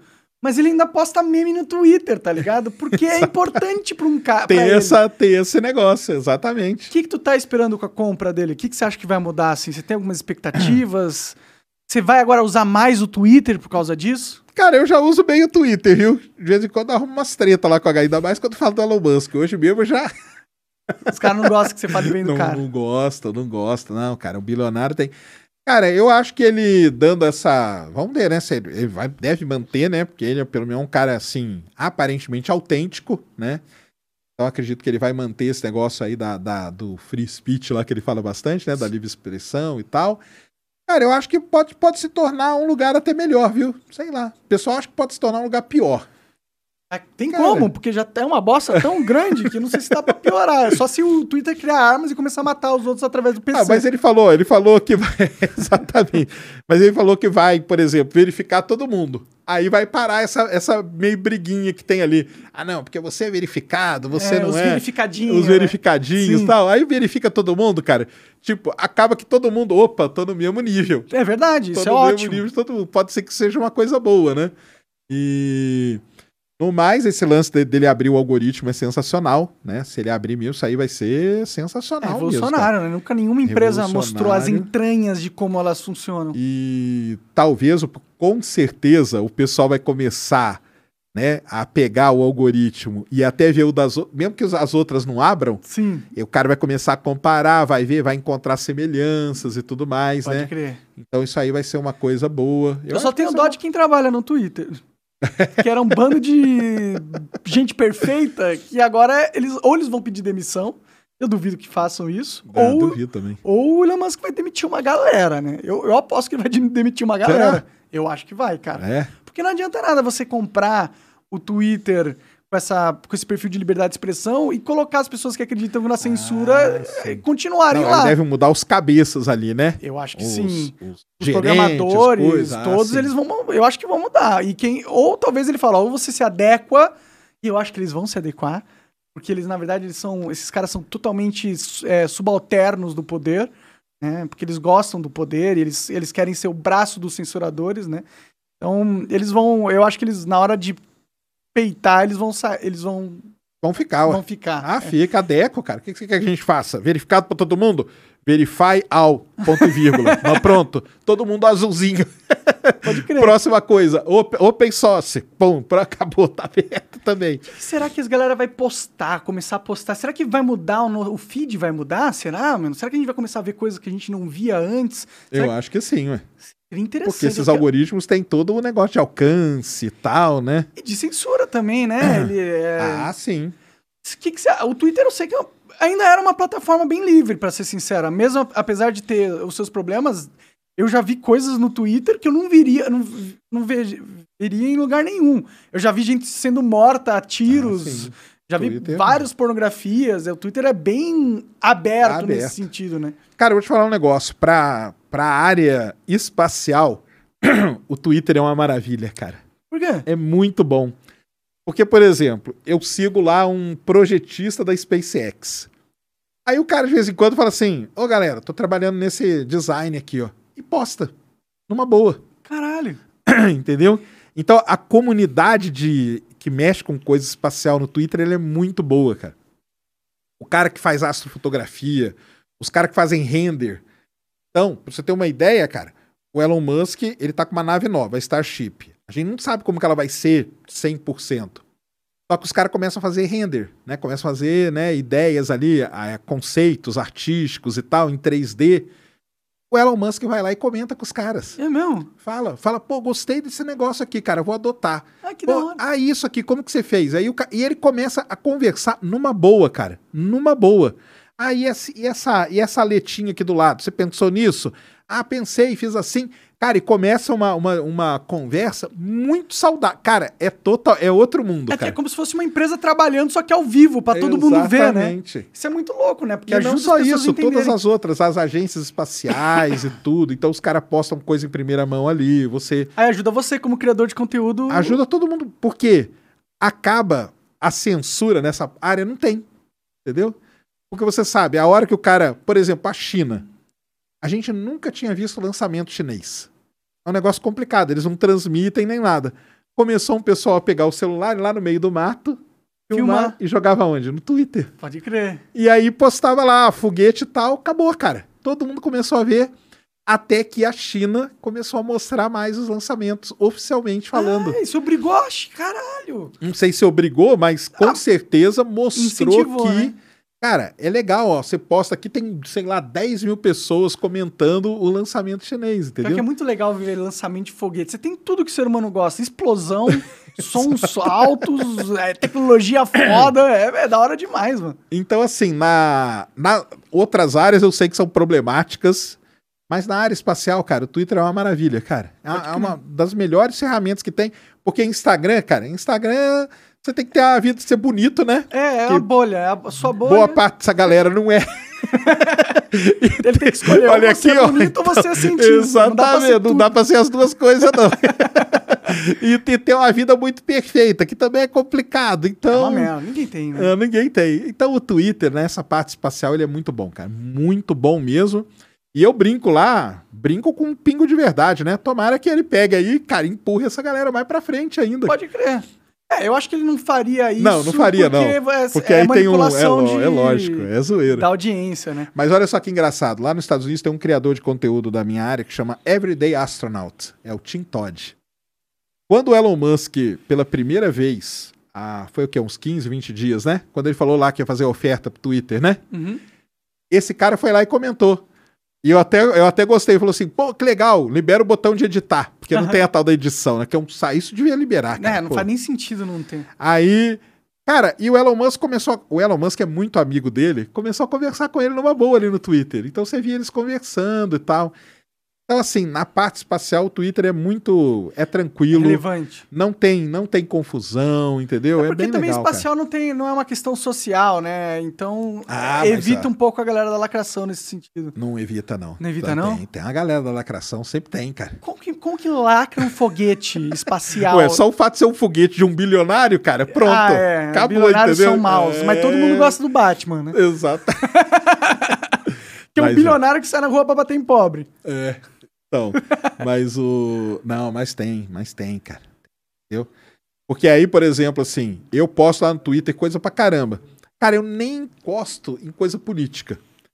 E aí tem o pessoal que fala assim, aí, tá vendo? Não, não pode ser assim, cara. Porque tudo tem um lado político. Eu falei, que tudo tem um lado político, cara. Eu tô aqui fazendo uma foto do eclipse da Lua. Eu é tô lá me lixando, cara, pra quem que é presidente, pra quem não é, tô nem. E nem a Lua tá nem aí pra isso, É, cara. E tá nem o universo tá nem aí pra isso, cara.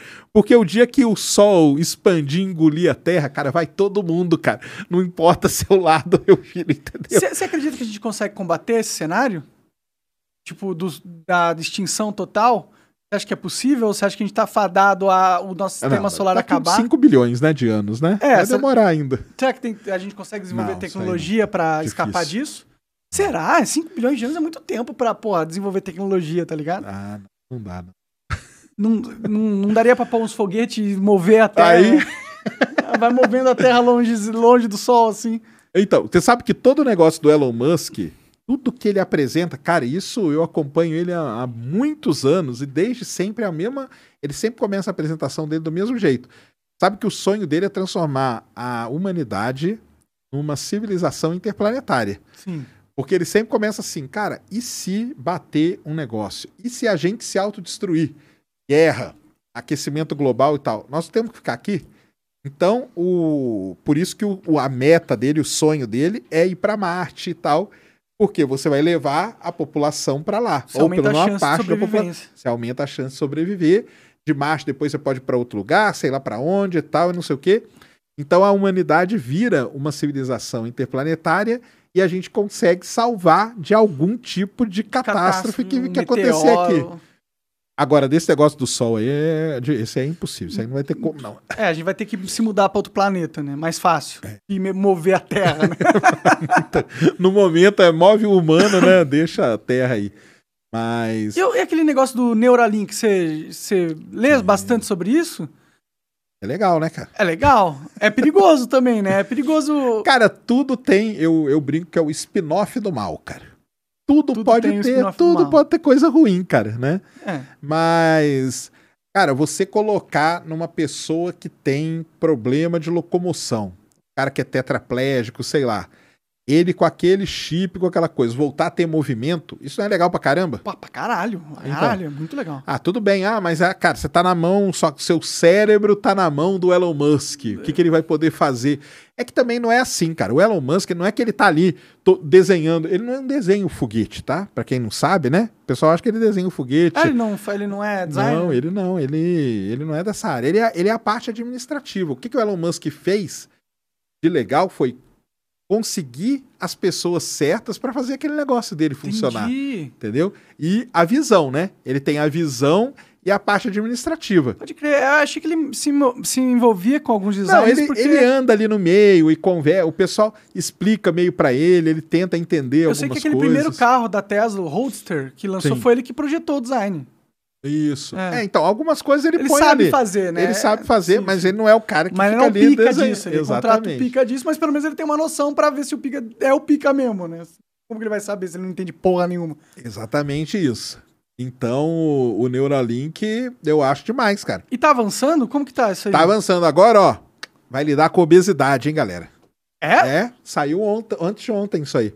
Como, como que vai lidar com obesidade? Cara, eu não sei. Eles vão mapear ali o, o- alguma coisa Tirar no tua cérebro. fome é, através de um chip. Alguma coisa assim. A Cara, que pessoa que, louco. come compulsivamente, né? E falam que é coisa do cérebro, né? Faz sentido. Então ele vai poder controlar aquilo ali e isso tem aí uma tendência e tal. Tanto que foi até legal, porque um cara publicou isso e o Elon Musk veio e comentou. Porque o Elon Musk, cara, ele comenta, ele troca E ideia é com ele os mesmo, caras. não é um ele mesmo. assessor na conta dele, né? Tanto é ele mesmo que a, a CEO da SpaceX já pediu pra ele, às vezes, parar um pouco de usar o Twitter. Para de usar o Twitter um pouco. Ela não tá entendendo como é importante, real. Exatamente. Mas, isso é, mas é, esse negócio do chip todo é perigoso na questão de hacking, né? Sim. Porque eu, já, eu sei que tem marca-passos hoje em dia que são possíveis de serem hackeados e você para o coração de alguém através do hack. Aí que a guerra cibernética vai virar, vai, entrar aí num vai. outro nível mesmo, né? Louco. É, o futuro vai ser louco, cara. A gente vai ver essas coisas, né, mano? Tá, tamo vendo aí já, né? Algumas Ah, coisas. mas é, né? nunca lançou nada que realmente muda. Não é igual ao iPhone, tá ligado? Que tá, tem na mão de Ah, todo sim. mundo. A gente não- essas tecnologias a gente vê acontecendo, que nem tinha aquele slime robótico, não sei se você viu, que é um lodo preto que vai andando pelo teu intestino e tirando coisa de lá, muito louco. A gente vê que tem coisas avançando, mas a gente não vê a aplicação prática pra vida de todo mundo. Ah, sim. É. Ah, Então, mas, por exemplo, um Neuralink da vida, ele não é pra todo mundo também. Sim, Né? é que ninguém quer um furo no crânio pra instalar o... É se você tem algum problema e tal. Pode ser que isso avance para vários outros problemas, que até então era muito problema motor, né? Pode, ah, então, agora já veio esse, esse estudo aí falando do negócio da obesidade. Pô, o negócio da obesidade é um negócio que afeta, cara, milhões e milhões, bilhões de pessoas. Sim, sim. Isso aí, aí pode ser que ele achando um uso e tenha esse alcance gigantesco, fique uma coisa que começa a fazer parte mais da vida das pessoas. Pode crer. Agora, enquanto é problema motor, tetraplégico e tal, aí tudo bem, é uma parcela restrita. Agora as outras coisas não. Pode E crer. aí pode ser que. a gente começa a ver a aplicação no dia a dia. Exatamente. Pessoas indo no, sei lá, na loja de conveniência comprar um chip. Comprar um chip e ir ali no. Instalar com uma arma de, de pressão, sei lá. Imagina que louco, mano. Então ele vai, vamos ver, vamos Bom, ver. chip na bunda já existe, né? Que é aquele chip da beleza, né? Que a galera Tem. fala, né? Aí. Que fica. Que libera soltando- testosterona, é. né? E é isso mesmo. É pra dar. O pessoal usa pra dar mais foco, essas coisas, Eu né? até que tenho vontade de experimentar. É? Vai Eu lá. não ué. sei, eu, eu vi, eu vi o. É porque eu preciso de energia, eu, eu fico muito cansado todo dia. Então, aí. Queria um chip na minha bunda. Vai ser chipado aí, ó. Será que é a marca da besta? Será? Na hora que passar ali, ó, vai ver o número ali, ó. Tem Essa galera ver. religiosa vai ter problemas, né, daqui pra frente, né? Porque o mundo tá indo pra um lado. Tá indo pro lado complicado, Tá, né? Pra eles tá, né? O, é, chip, o chip vai virar cada vez mais normal, a chipagem de seres humanos, né? Não, cara, mas tem, ó, mulher já, muitas usam chip no negócio de menstruação, né? Mulher que não quer menstruar tal, tem o chip que instala ali que controla isso. Tem esse chip de testosterona, isso é um negócio não é tão, tão novo, né? O negócio já até tem uns anos aí. Pode crer. Muita, tudo bem que é meio caro e tal, mas tem muita uma galera que usa e que tem uso bom, que o pessoal gosta É, eu falei com o tal. Ian, ele falou que é 30 mil reais pra pôr um chip 30 desse. mil, né? É, então, não é qualquer um que pode pôr, mas mesmo assim também não é um absurdo de caro, Não, é. entendeu? Sim. Então pode, pode colocar o. E aí vai, né, cara? Tem os marca-passo, marca-passo, né? Que um monte de gente usa. Tem o marca-passo cerebral, né? Ah, é? que ajuda em. Que é como. Não é um, um chip, mas são sensores ali que vão dando alguns choquinhos ali. Então, até para problemas, sei lá, de Alzheimer, o pessoal já usou, Parkinson também, Olha, entendeu? Então, tem algumas coisas assim. Só que tudo bem, são coisas para problemas específicos, Pô, mas Alzheimer, porra, afeta muita gente. afeta né? muita gente. Mas é- ainda é um preço muito alto. Agora, você pega um do, do Elon Musk para obesidade, cara.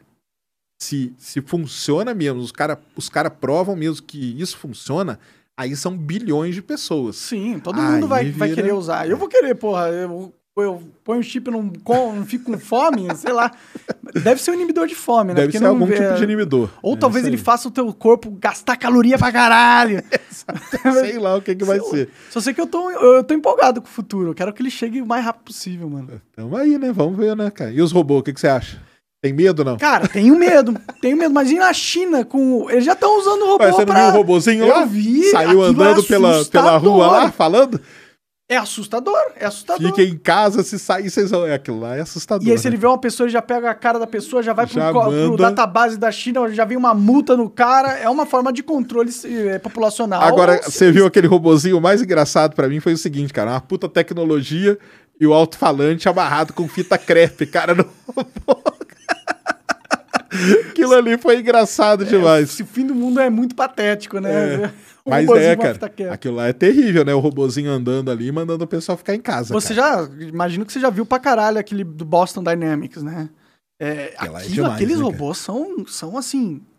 Assustadoramente. Eles conseguem ter uma coordenação motora melhor do que a minha. Ah, não. Que isso, muito bem. Os, os caras fazendo parkour, né, cara? É, eu vi esse aí, você é um negócio louco. louco, Você é. põe uma 12 na, na mão desse bicho ali, acabou. Não, mas existem exércitos aí pelo mundo que já usam robôs, né? É mesmo? É. O exército alemão, se não me engano. Porque o que acontece? O cara vai ali uma tropa avançando, por exemplo. Em vez do, do- de ir o soldado, você manda uns robôs na frente, entendeu? Não importa como seja um robô, se é um carro, se é alguma coisa e tal. Você manda o robô aí na frente, ele vai com uma câmera. E o soldado aqui atrás vendo. Então, se virou aqui a esquina, ainda mais essas coisas de guerrilha, né? Dentro de cidade e tal. Dobrou a esquina, tem uma galera esperando aqui, o robô viu, cara. Aí essa galera aqui já fica, entendeu? Então tem algumas coisas assim que já. Ah, mas isso aí, ó. O robô que, de, que chega perto de bomba. Isso é uma coisa antiga. Isso é antigo, é verdade. É muito antigo. O robô chega lá pertinho e tal. E pra desarmar a bomba, o cara controla daqui, ué. Ah, os drones, ué, que a gente vê aí nas guerras. Ué. os drones seriam mortíferos pra caralho. Pensar daquele drone que é o convencional, você põe uma arma nele lá, mano. É, como que você escapa Mas já disso? são, ué. Nessas guerras que a gente tá tendo aí, na guerra da Síria. Na, na guerra do Iraque, nem tanto, mas na, na Síria, boa parte da guerra do Afeganistão. E agora lá a Ucrânia. Na Ucrânia é eles estão drone, usando cara. drone? É só drone. A Ucrânia Engraçado a ganhou. vê Ela muitas ganhou um carregamento de drone aí de, de última geração, cara. militar com armas embutidas. Exatamente. Os caras os cara controlam os drones dos Estados Unidos lá do meio do deserto, lá, cara, no Novo México, lá em container. Dali o cara tá aqui, ó, só no. Será que é por isso que eles estão tendo uma boa. Estão conseguindo impedir a Rússia de, de fazer um É. estrago? Será que com os, com os com drones? os drones. Tem Cara- muito ataque que você vê. Aí no Twitter, por exemplo, você vê isso direto, cara. Ah, é? Eu sigo lá uns perfis que, que os caras mandam coisa de guerra. E fala tal. aí um perfil, vamos ver um vídeo desse. Você sabe? Cara, qual que Ô, tem? Coca, acorda aí. Coloca aí no. Tem um. uns- no Twitter uns drones militar pra gente ver como que eles estão fazendo. Tem o, o, o Crane, coloca o Crane drone ataque, alguma coisa assim que você vai ver, cara. Que tem uns. Cara, eles atacam, porque aí beleza, que eles acertam e destroem aqueles tanques de guerra lá. A Rússia perdeu muito tanque por ataque de drone, cara. Ah, é? Entendi. E é mais só aqueles drones que parecem um avião, né? É um drone. É. É um avião. É porque a gente fala drone e o pessoal acha que é o dronezinho que você os compra na 25, helicópterozinhos, né, é. cara? Não, não Não, é uma puta parada de alta é outra coisa. Os drones vão, pousam em porta-avião, sozinho e tudo. Tem uns que você só manda o comando, cara, e ele vai embora. Pode Tem uns crer. que você pilota eles aqui mesmo, cara. É, drone isso Mostra aí, clica aí. Ó, drone vídeo show ataque Rússia, é isso aí mesmo. Os É, tá, tá no YouTube essa parada. Olha. Tá, ué. Tem que eles iam banir também essas coisas, porque é violência. Eles estão usando pra atacar os. Vai um pouquinho pra os- frente aí. Ah, tá, mas é um negócio alto pra É, caralho. mas e daí? Tá Não, alto, tudo bem, tudo tá bem. lá, ó, mirou. Travou, acabou, cara. Nossa, explodiu Acabou, explodiu, cara. fortemente a parada. Cara, que louco. Mas eu tava pensando no, no, é, tipo, naqueles robôs mesmo, assim, físicos. Será que tem já? Tem. Tipo, Tem. andando assim, tipo Star Wars mesmo, com aquela carinha assim. Tem uns que puxam carga, né? Que vão na frente puxando e tal. Então os cara. caras tão, cara, é. Ah, se for parar pra pensar, de um lado é positivo, né? Porque se a guerra virar luta de drone contra drone, as pessoas vão só deixar Quem de tiver morrer. a maior tecnologia leva, né? É, aí, tipo, a guerra vai acabar com o, a- o armamento de drones da pessoa. Não vai precisar matar a população necessariamente. Exatamente. Seria perfeito, né? As pessoas acham que Ah, pode Isso é o drone da Ucrânia atacando os tanques russos, ó. Tá tudo imagem do drone, ó. Ele, ele, ele, ele foca nos tanques, ó. Trava, trava nos tanques e aí vai começar a atacar, ó. Depois que travou no tanque, acabou, cara. A guerra, a guerra é um negócio assim. Imagina, tá lá Aí no meio. tentam. Olha o tiro Não como vai, vai então. longe, rápido, é- velho. E assim é que eles estão conseguindo, cara, deter pela essa, essa frente, porque o, a Rússia, o grande negócio deles são esses tanques, né, cara? Os tanques russos. Os caras estão conseguindo com isso aí, cara. Tá, ataque de drone é um negócio. Eles têm, são um- têm mais tanque do que a maioria dos países, né? Assim. muito. Mas, pô, é foda, porque eles estão em desvantagem né? Porque eles gastam uma vida ou mais humanas operando esses equipamentos. Já o drone não. Então a causalidade é bem mais baixa. Mas aí foi tipo uma sub. Subestimaram a capacidade dos caras, né? Ou subestimaram a capacidade do presidente lá fazer acordos e receber essas coisas de última geração. Ninguém botava fé nesse cara, né? Porque ele era um comediante, né? Exatamente. E aí o cara recebe essas coisas, cara, então aí fica muito complicado, né? Porque como que você vai fazer? Você tá lá, uma fileira lá, uma fileira de tanque andando, o drone tá lá em cima, você nem vê o. Não tem nem como contra-atacar. Acabou, cara. Você fica É. totalmente exposto e vulnerável. E assim é que deve ter tido um erro aí muito. O Putin deve estar Putin, da vida, Deve estar Putin. porque com certeza fudeu. foi um erro estratégico, né? Essa guerra, né? dos caras não terem. Cara, sei, ninguém aqui pensou que esses caras poderiam ter esse apoio e tal. Então, assim, é complicado. Mas é isso aí, cara. Vai ter os drones, vai pelo menos economizar umas vidas, né? Se for só guerra de drone. É, eu acho que tinha que ser assim: os dois países entram em guerra. Aí o primeiro que perder todos os drones perde. E aí ah, não sim. precisa. Tipo um placar, né? É, e aí, sei lá, cedeu, perdi a guerra, só não mata a minha população, porque não precisa, pô, já ganhou a guerra, já tá dominado, né? Exatamente. Seria muito bom, vai ser um mundo de guerras, só que aí eu acho que a gente vai ter mais guerras. Ah, muito porque mais. não vai ter a casualidade, fica menos custo político para um político entrar em uma guerra. Exatamente. Mas aí vai ter uma mudança de dinâmica de poderes maior que talvez possa. É, nunca dá pra prever o que vai acontecer. Nunca né? dá. Nunca dá. Ninguém previa isso. Tu já viu aquele negócio do, do Gravity, da Gra- Gravity Inc? Já viu? Que é tipo gatos propulsores que o cara segura aqui. Já. Isso é foda. Mostra aí pra, pra galera, Coca. É Gravity Inc, eu acho. Cara, esse é é uma tecnologia que eu olho e que eu falo, eu quero um desse. Porque é, é o mais perto de voar que o ser humano vai chegar. Ah, sim.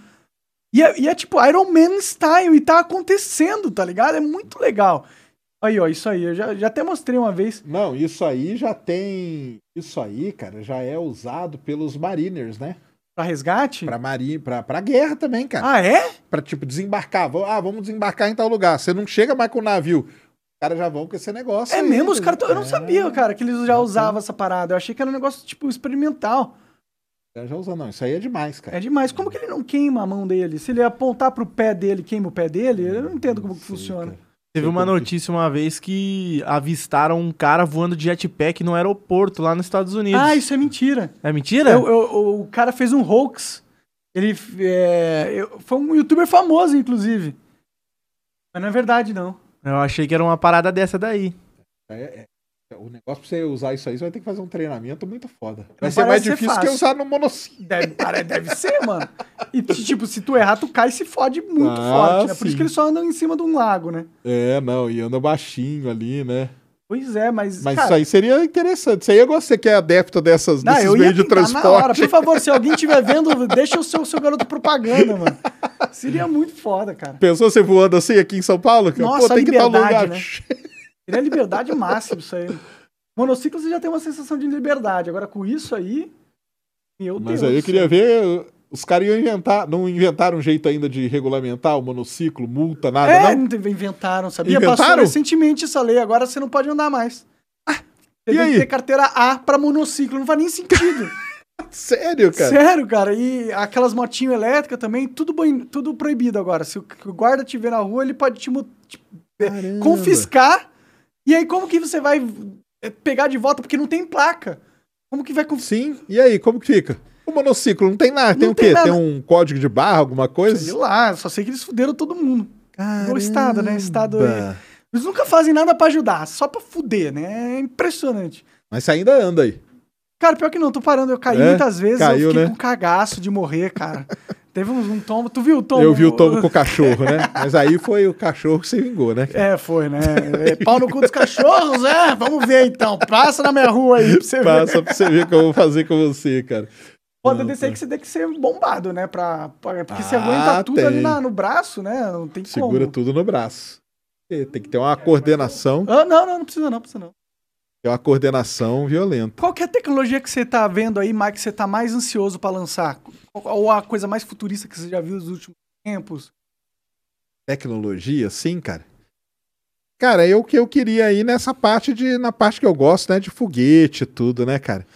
Então os caras podiam, tipo, as naves aí do Elon Musk Tu tem o sonho de ir Marte, pra- onde- pra Não, Marte? eu não tenho sonho de nada, cara. Ou, ou pelo menos ir pra lua e voltar Não, não, rapidinho, não, fazer. nada, tem uns nada. que compram 250 mil dólares, aí Tem, você eu vai. sei. Não tem vontade, não, tipo? nem, nem. Eu fico aqui transmitindo a galera ainda. Tem medo de explodir? Tenho medo, cara. Pô, tá doido. Tenho medo de entrar em avião, ainda mais uma nave dessa aí. É verdade, né, cara? É, o risco de um foguete explodir é grande, né? Não, fico quietinho aqui na minha e tal, mas as tecnologias aí, né, as mudanças que vão ter a partir de agora.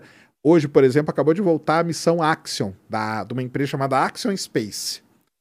Foi a primeira vez que astronautas comerciais, que a gente fala, que não é da NASA e tal, foram para a estação espacial. Entendi. Isso é uma, uma mudança, uma quebra de paradigma violentíssima, cara. Porque eles foram, porque a estação espacial ela vai ser tirada De órbita. De órbita e no lugar dela vai nascer uma estação privada dessa empresa.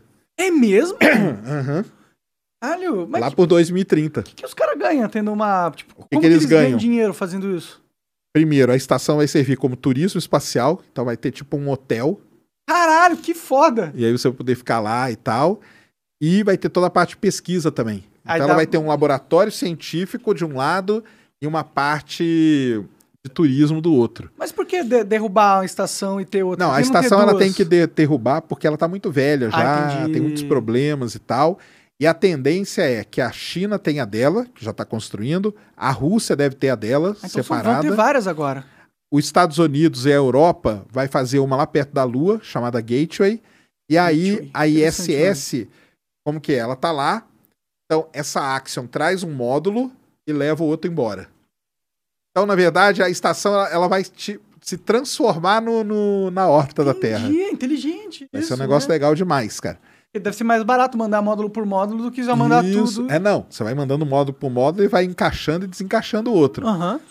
E, e essa missão que voltou hoje foi a primeira vez que esses caras foram. E eles já foram pra treinar, pra ver e tal. E ela vai começar a ir direto. Então, essa, essa área aí espacial vai ter muita coisa que, que ganhar com isso, cara. Pode crer. Eu tô empolgado pra esse Muita futuro. coisa mesmo.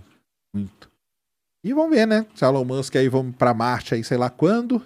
É, ele falou que é esse ano, 2025, né? Ele Não, já ele ia fala lá. 2029, a última vez. A última vez, né? Também acho muito perto. Quanto você acha que a gente consegue ir pra Marte? Cara, minha aposta pessoal é 2050. Nossa, longe pra caralho, pô. Tá velhão já, mano. É que tem que ir, tem que mandar a coisa primeiro, né? Primeiro você tem que mandar a carga lá, né? Tem que ter uma base lá, né? Porque como que o ser humano vai chegar lá sem Exatamente. ter Então, oxigênio? Você manda a carga primeiro, depois vai você atrás da, da carga, entendeu? Que loucura, né, cara? A que ponto chegamos? Você acha que tem um limite pra tecnologia humana? Ah, não tem, né? Não cara? tem, né? Ah, já vão se, se virando, né? Você acha que a gente vai ter o, A a, Musk vai né, conseguir ter colonizar vários planetas? Você acredita nessa visão? Cara, colonizar eu acho que não. Acho que não. Não, Nunca, nem um milhão de que- anos. Ah, não, não. Eu acho Por que não? colonizar é um negócio muito complicado, cara. Porque assim. Assim, como o foguete da ré, cara. Complicado Ah, pra não, era complicado, isso é verdade, se for por esse ponto. Mas o. É que o ser. O... Mas aí tem um ponto, né? Porque o foguete é tudo tecnologia. Quando você enfia o ser humano ali, cara, Aí é outro papo, entendeu? Então você pega o ser humano. O cara, o cara voltou hoje, né? Igual eu falei. Eu transmiti a volta deles. Eles passaram 15 dias no espaço. O cara não conseguia sair sozinho da nave, cara. Ele já saía, parecia bêbado, assim, ó. Tava fraco por causa da É, gravidade. não é que ele tava fraco, ele tá- sentiu, né? Ah, então, sabe o cara, o cara meio bebaço, assim, ó? Tava meio bebaço. Pode crer. Então, cara, como você vai colonizar um planeta, cara? Teria Chega que um- uma nave lá com, sei lá. a- a o Elon Musk ele tem uma ideia. Hum, Você só pode mandar coisa pra Marte a cada dois anos, por causa da órbita, né? aham. Então, a cada dois anos, ele quer mandar, como que é? 100 naves com 100 pessoas dentro. A cada dois anos vão sair 100 naves da Terra, cada uma delas com 100 pessoas dentro para chegar em Marte. Pode crer. A viagem para Marte vai durar uns 8, 9 meses por aí. Já isso é difícil pra caralho aturar. Cara, na hora que chegar lá, quem é que vai descer da nave, cara? Sozinho. É verdade, né? Então, assim, é muito complicado. Porque, ah, mas nós fomos pra Lua. Mas a Lua é três dias, cara. Não é nem 15 que os caras passaram e nem sete meses. São três dias. Mas se a gente tiver robôs. Mas aí você vai colonizar com robô? É, você começa Ah, com tá. robô. Ah, mas aí tá, tá, aí tudo bem. Aí, Aí os caras chegam na nave, os robôs pegam, a gente Ah, leva eles, sei lá. Pega no colo, né? Vai saber, né? E tem a questão do biohacking também, né? A gente pode descobrir como alterar nosso, a nossa genética, né? Ah, sim. Não, tem, tem o pessoal que fala de sono criogênico, né? Aí vai, vai tendo várias ideias. É possível mesmo esse negócio de sono, sono criogênico? Cara, eu acho que em não. assim. teoria? Não, em, teo- em teoria o pessoal diz que é, né? Mas na prática devemos estar muito longe. Tem que arrumar um jeito melhor para isso. O pessoal, igual esse americano, ele passou 355 dias no espaço. É quase um ano. É um bom teste para ir para Marte. Ih, Então temos que ele vai pegaram ele agora e vão estudar ele, né? Para ver o que que alterou, com seu músculo, seu osso, seu densidade óssea. tudo, né? O ouvido, é, Mas ele tá visão. bem? Ele tá bem. Ele tá bem? É, ele desceu bem, ele não desceu sozinho, Claro. mas ele tava bem, dando risada numa boa. Ah, então. Então, Bom, pelo, menos psicologicamente ele, ele sobreviveu. tava bem. Então, aí é um outro problema, que é o psicológico. Sim. Porque nós estamos falando de pessoas que vão e tal. O que, que é isso aí? É o robôzinho, é o Então, robô do é, Interestelar, é isso aí. É o TARS, né, que chama, né? É isso mesmo. O... O cara ficou quase um ano, né? Voltou numa boa, foi carregado e tal, mas ele tava bem e sem problema nenhum. Mas sempre volta um que tá meio baleado. Psicologicamente. Então, psicologicamente, nós estamos falando de caras que são treinados. Pra ser psicologicamente isso. forte, é. Agora, eu, você, nós vamos entrar dentro de uma nave e vamos viajar. Cara, eu não tô Ah, eu, não, preparado. eu não tô nem, não tô nem afim, tô de Então. boa. Ficar seis meses preso numa caixa. Imagina, se você tiver Uma claustrofobia, caixa, fudeu. tudo escuro, você não vai ver nada. Você não fala com ninguém além dos seus amigos ali. E as tretas que pode causar aí dentro? Colocar 100 verdade, né? humanos dentro de uma mesma nave. É verdade, né? Nossa, e as tretas que causariam quando todo mundo tivesse em Marte e aí um ia se rebelar e falar: foda-se, agora o nosso planeta é nosso. E aí ia rolar uma guerra política entre os astronautas. Nossa, Não, e tem estudos psicológicos já nesse, nesse sentido. Você coloca muita gente junto, normalmente surgem líderes. Natural. Nat- e naturalmente surgem. Às Sim. vezes o cara nem quer, mas ele acaba virando um líder ali. Sim. E quem disse que não pode surgir dois, três dentro da nave? E se matam lá dentro. Mandou 100, chegou meia dúzia só. Verdade, entendeu? né? Então, muito cara, é, o ser aí, né, humano é complicado, cara. É verdade. Agora, cara. se mandar robô, robô pode ser. É. É. E se a gente descobrir como pôr nossa consciência, em Consciência. robôs, Aí assim, né? isso eu acho impossível, cara. É isso aí. eu acho é- impossível, porque você morre, né? É a Você tira a singularidade, consciência né, do, cara? do seu corpo. Não, ah, sim, o robô ter consciência, né? Através Ah, da sim. singularidade. Mas, Mas você fala transfer, transferir a a consciência sua humana, consciência pra uma máquina. tipo Avatar, né? Tipo isso. Entendi. Isso me parece impossível, assim. É, não... Isso eu acho que é bem mais complicado Você mesmo. morre, né? A verdade é que você mata É. esse corpo. Não... Quem que garante que é a sua consciência? Às vezes é só uma réplica da sua psique, né? De alguma forma. Mas mandar robô, pode ser que o robô colonize, né, cara? E aí, É, será eu- que vai ser considerado que o ser humano colonizou? Eu tenho Se uma a gente teoria, construiu cara. o robô? É, é, acho que sim, né? Em teoria. Eu tenho uma teoria que a gente é apenas o. o, o- um ser que foi criado por Deus para dar início à era dos robôs e para eles dominarem o universo. Porque um robô com a singularidade, com inteligência suprema, ele é objetivamente um ser superior em todos os aspectos A gente. Ah, sim. Então, universalmente falando, qual que é a importância de um ser humano comparado a um Deus? Então, Não, o problema da singularidade é justamente esse, né, cara? É na hora que os robôs tiverem consciência, olhar pro ser humano e falar, cara, pra que, que você serve? Pra nada, cara. eu sou Pra- mais inteligente, men- mais benevolente, mais tudo que você. Pra que que você continua existindo? A gente vai ser o pet do- dos robôs. É isso. Não, o pessoal que estuda singularidade fala isso, cara. E, por exemplo, qual que é a diferença nossa pro, pro. Por exemplo, a gente tem uma vantagem muito grande sobre os macacos, Uhum. certo? Cara, a gente é melhor que o macaco e tal, não sei o quê, então o macaco ficou ali na dele. O robô vai fazer a gente do mesmo jeito, cara. Verdade, vamos torcer pra que eles deixem a gente livre. Ah, deixa eles na Terra ali, vamos só conquistar o resto do universo. Ou ali. se eles falam assim, cara, vamos acabar com esses caras aí que eles estão enchendo muito. Pode ser, pode ser. Porque no começo o controle vai ser nosso, né? É fudeu, cara. Eu acho que o caminho é esse, velho. O caminho, na real, é. o- Você acha que nós vamos chegar na singularidade? Eu acho que se a gente conseguir, o caminho é a gente ser supérfluo. E, e, a- o- Ah, não, se conseguir a singularidade, com certeza, cara. e eu acho que eu acho que talvez esse seja o propósito do universo. Talvez a gente só existe pra dar início a um ser superior a nós que vai dominar. E falar pra gente que a gente não serve pra nada. É. E eu, eu talvez acho que esse seja o melhor cenário, cara. É, né? É, porque. Sei lá, o que, que a gente. A gente. Qual, qual que é. O que a gente traz pro universo de tão bom assim que a gente precisa não, não continuar é traz nada, cara. O universo tá nem aí pra gente. Exato. Era melhor a gente só aceitar os nossos overlords, porque hoje em dia os nossos overlords são humanos. O que é uma merda já. A gente já vive num sistema que a gente tem o soberano. A tá gente é ligado? controlado, né, já, né? Só que por outro humano, né? Exato, Ah, é prefiro ser verdade. controlado por robôs. Muito melhor, Melhor. Com certeza. Não ia ter essas guerras nada a ver, não tinha o Putin invadindo a Ucrânia. Por que, que o robô ia invadir outro país? Ele tem todo o É, universo exatamente, de o- playground. O território, né? Ter mais. Ah, eu, um robô ter mais território que o outro, né? Não faz sentido nenhum, né? Não faz Isso faz sentido sentido nenhum. pro ser humano só. Pois é. A, a- o- a pica seria se tivessem várias singularidades nascendo ao mesmo tempo. Ai. Porque aí um robô contra o outro é bem possível de acontecer, né? Ou será que eles iam se entender? Mas não dá pra saber, Não né? dá, né? Só que eu quero Não descobrir. Você acredita que a gente vê a singularidade ainda em vida? Cara, em vida, pode ser que sim, né, cara? Eu, eu tô achando, eu, eu assim, com, quanto mais eu converso e leio e tal, eu acho que é um caminho sem volta, cara. É, a gente tá indo pra isso. Eu acho que é, eu acho que não tem mais. Se tinha um ponto pra parar, nós já passamos desse ponto faz tempo, entendeu? E agora é só pra. Agora, como controlar isso? Não vai ter como, né? Não, a partir do momento que tem uma. que- Porque a singularidade é um robô que se auto-aprimora. E quanto mais ele se aprimora, mais rápido ele fica em se aprimorar. Aí ele consegue reproduzir aquilo dele pra outro, ou seja, ele vai gerando ainda descendentes e tal. Então é, é meio. Agora, se a gente vai ver isso enquanto estiver vivo, cara, acho que a gente pode ver o começo disso, né? Pode crer. Que pode ser meio assustador. É, a solução seria você fazer uma singularidade que estivesse totalmente desconectada do, do mundo físico. O, ele, ele pode pensar e evoluir, só que ele não consegue agir no mundo físico. Mas é como que você vai fazer isso? Como que você vai prender ele, sendo que ele Ah, é sim. infinitamente inteligente, ele pode só descobrir um jeito de sair da gaiola. Você era burro e achava que era uma gaiola, mas ele vai ver, esse cara, isso não é uma gaiola, porra. Isso é só um- Exatamente. uma desculpa. Ah, não, o que a gente vê aí, né? As coisas vão se desenvolvendo, eu acho que é por aí mesmo, cara.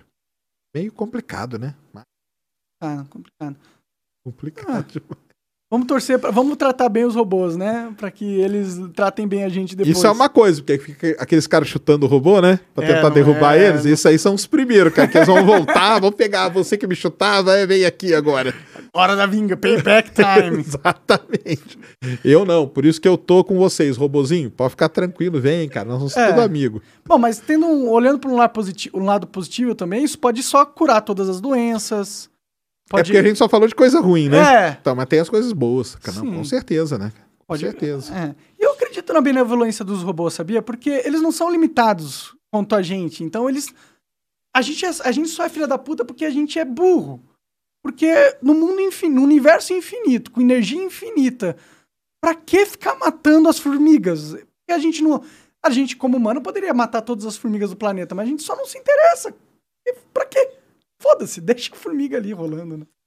Ah, não. É porque, assim, o ser humano tem a, a, a tendência de ver só a parte ruim, né? É. Ou de, ah, não, o robô vai vir só pra coisa ruim. Não, cara, tem muita coisa boa que, igual a gente falou, né? O próprio Neuralink, essas coisas tudo. Tudo tem muita coisa boa. Lógico tem coisa ruim. Você pega lá um negócio que o pessoal fala direto, tal do meta, né? Ah, cara, até, ah, isso é ruim, isso é ruim. Cara, mas tem coisa boa pra caramba. Imagina, você vai fazer uma operação de coração. Só que o cara que mais manja da operação, ele fica lá no Japão. Você põe ele ali na sala de cirurgia junto com todo mundo, sem o cara sair da sala dele, cara. Pica demais. Isso Quantas é- vidas vão ser salvas? Exatamente, isso é excelente, cara. Isso aí você vai. Cara, é, é- só que tem parte ruim? Tem, tem parte ruim pra caramba. E é o que vende, né? Clique na mídia. É algoritmo que vai te controlar melhor e tal, e propaganda na sua cabeça direto. Mas, cara, tem que olhar também um pouco pro lado bom das coisas, né? Nossa, imagina ter propaganda direta, você não pode nem pular, porque tá aqui no teu, tá, teu cara, que merda. Vão ter que se passar muitas leis de proteção de, de não sei o que, né? É verdade. Complicado. É, o mundo é, é interessante, né? Essa parada é interessante. A, a tecnologia é o que me dá esperanças de viver, Ah, sim, sincero. não, com certeza. Se for para pensar, todas as boas mudanças que a gente teve socialmente foram por causa da tecnologia. Não foi porque o Estado fez porra nenhuma. Foi porque algum empreendedor criou uma solução que mudou o mundo. Ah, é, não. E se a gente pega aí essa evolução gigantesca que teve, né, cara, nos últimos aí pouquíssimos anos, né, cara? 30 anos atrás, cara. Pois é. Pô, Uma revolução da comunicação. Essa, pra mim, foi a revolução Não, mais importante foi, dos últimos cara. 30 anos, né? A internet. eu lembro, eu, eu entrei na, eu entrei na faculdade em 1994, cara. Internet, cara. Pode crer. A internet era um negócio assim, cara. Ti- Super. Tinha porque eu, eu estudei aqui na USP, a USP era um tronco da internet no Brasil. Então ali tinha, cara, era um negócio assim, de outro mundo, cara. Como que era a internet nessa época? Cara, era, era- DOS, Não, Era eu só entrei texto. já era Netscape. Netscape. Netscape, o famoso Tinha Netscape. imagem já, né? Tinha, Tinha? tinha, só que era muito pouco. Demorava pra E caralho. demorava um dia para baixar a imagem e tudo. Mas aí, por exemplo, uma grande revolução foi com os BBS, né? Que tinham aquele sistema, né? A internet antigona, né? A gente chama de BBS. Era o sistema de comunicar. Eu trabalhava no Observatório Sismológico da USP. E, por exemplo, a gente registrava sismo lá do Japão. Hum, E eu conseguia conversar com o cara lá no Japão. Isso aí foi um negócio de outro devia explodir mundo, cara. cabeça naquele Cara, isso aí momento, foi. né? Cara, o dia que eu falei assim, que eu tô conversando com o cara, o cara me perguntou: você registrou o sismo tal? Eu falei, o quê? O cara tá falando comigo do Japão. Eu era moleque, né, cara? Falei, cara, é, é um negócio. E, cara, isso é 94. Até agora, o, o salto foi gigantesco. Foi cara. gigantesco. Foi gigantesco, cara. E só tá começando, né? Eu acho. Ah, agora isso me lembrou ah, uma- um assunto que eu queria tratar com você, porque lançou o novo telescópio lá, o James Webb. James Webb, né? Finalmente, E eu lembro isso que aí. tu tava empolgadaço com esse lançamento. Eu também tava, porque ele diz que vai mapear o universo muito mais. Já tem algum resultado? Ele já tá funcionando? O que, que tá acontecendo com ele? Cara, o James Webb ele foi lançado na manhã de Natal. Ó que legal. Manhã do dia 25 de dezembro. Desdobrou, todo bonitinho. E agora ele tá. Qual que é o problema? O James Webb tem vários problemas, né? Hum. O espelho dele não é um espelho único. São vários São acoplados. 18 pedacinhos. Tipo um olho de mosca, né? É. Então você tem 18 telescópios no espaço. Então a primeira coisa você tem que alinhar todos eles. É isso aí, ó. Isso aí é o espelho primário dele. É, pode até colocar É essa bonitão, primeira. né? essa, essa imagem aí, ó, da estrela aí, ó. Vai em imagens. Aí, ó, essa aí, ó. Aqui? É, essa estrelona Aqui, aqui, ó, ó. Essa aqui tá tudo preto ali, isso. Isso. Pode abrir essa, essa, essa imagem, é muito legal. Então o que acontece? Você tem que alinhar os espelhos do telescópio. Como que você faz isso? Você mira para uma estrela, Hum. aí a estrela, e você vai ajustando até a hora que você vê uma estrela. Então, tô vendo uma estrela aqui, ó, tá legal. Então o espelho dele tá alinhado.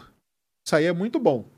E o legal pra caramba dessa imagem é que ele, essas coisinhas aqui, essas manchinhas, são tudo galáxias. Caralho, que, Que a gente foda. nem tinha ideia que estavam aí. É mesmo? É, ué, porque ele, ele viu porque ele vê no infravermelho. Isso aqui é coisa que tá muito longe no universo, cara. Entendi. Muito longe. Muito longe mesmo. E essa estrelona grandona aí? Essa estrela grandona tem o nome dela ali, aquele código maluco, né?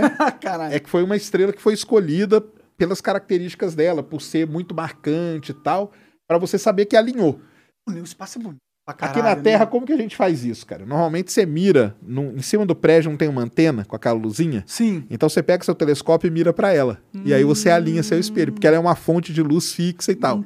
O James Webb tá no espaço, mirou para essa estrela aí. Então eles conseguiram. Tá tudo funcionando. Tá tudo Então, indo com os aí- conformes. Tem os instrumentos dele. Ele tem quatro instrumentos. Os instrumentos dele atuam no infravermelho. Para atuar no infravermelho, eles têm que estar muito frio. Muito frio. Bom, no espaço é fácil. Só que muito mais frio que o espaço. Ah, é? Muito mais. Por isso que o James Webb tem essa proteção aqui, que é o escudo de calor dele, para não deixar o calor passar e para esfriar os instrumentos. Só que tem. Aí os instrumentos estão beleza, todos já resfriaram, mas tem um instrumento que ele vai operar, porque o infravermelho é, é uma parte do espectro eletromagnético que você tem a parte próxima, a média e a distante. O James Webb vai, vai operar no, no próximo e no médio. Para operar na parte média, o seu instrumento tem que estar a 6 graus acima do zero absoluto. Caralho! Qual que é o- a temperatura do espaço? Não, o espaço varia, né, cara? Porque o espaço que acontece no espaço, aonde está batendo o sol, fica muito quente. Entendi. Aonde está na sombra, fica muito frio. Mas não chega a esse nível. Entendi. A menos. É, é, é menos 266. Ou é. 260. e- O zero absoluto é 273 Kelvin, né? Ao zero Kelvin. zero Kelvin. Que é menos 273 Celsius. Entendi. O MIRI, esse instrumento no infravermelho médio, ele vai operar a menos 266 Celsius.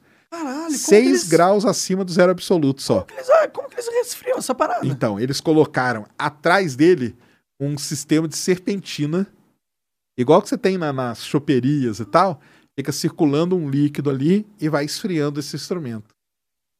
Por quê? Para ver, o universo está expandindo. Desde que o universo foi criado, ele está expandindo.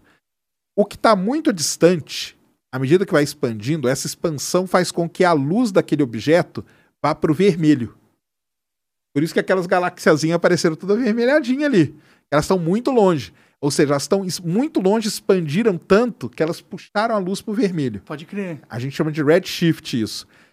E para ver isso, você tem que ter um instrumento nessa temperatura. Se tiver qualquer calor que seja um calor de um circuito, já estragou sua observação. É Complexo, complexo cara. demais. E, e- e eles estão conseguindo isso? Então, tá, tá quase lá. Parece que acho que a semana que vem já chega. E aí nós temos que esperar só mais um mês para ter a primeira imagem científica daí. Porque essa imagem que ela não é científica, é uma imagem de calibração só. Qual que é a diferença de uma imagem científica? Uma imagem científica é o seguinte: alguém escreveu lá, cara, eu quero estudar as nuvens de Júpiter. Porque eu quero entender como que é o planeta e tal. Aí eu vou apontar o James Webb para lá, captar dados tal. Aí isso é uma imagem científica. Entendi, algo direcionado. Direção- Essa aqui não. Essa aqui é uma imagem de calibração. Ele apontou para a estrela, calibrou, beleza. Só que o legal é que a NASA lançou essas imagens de calibração. E isso é que foi legal, cara. Pode crer. Porque até então a gente pensava que, ah, não sei se eles vão mostrar. É bom pra provar que tá funcionando o negócio. É bom provar né? que tava funcionando, mas o que, que acontece? Muita gente viu essa imagem e falou: o quê? James Webb tá vendo essa porcaria aí? Entendeu? Ué, como assim? Então, porque a galera quer uma imagem, entendeu? Que, que era o, É, querem galera algo. é foda, Você acredita cara. que vai revolucionar quando ele começar Astronomia? a operar? Vai. E aí, quando, é que a gente percebe os, os efeitos dessa revolução? Vai ser instantâneo? Vai ter, tipo, caralho, começou o primeiro dia que funcionou. Cara, acabamos de descobrir uma parada aqui muito louca. Vamos ter que refazer a física, porque a gente viu algo aqui que não tá certo e não sei o quê. Ó, eu acho, cara, que até. Não, isso com certeza absoluta. Até o final do ano.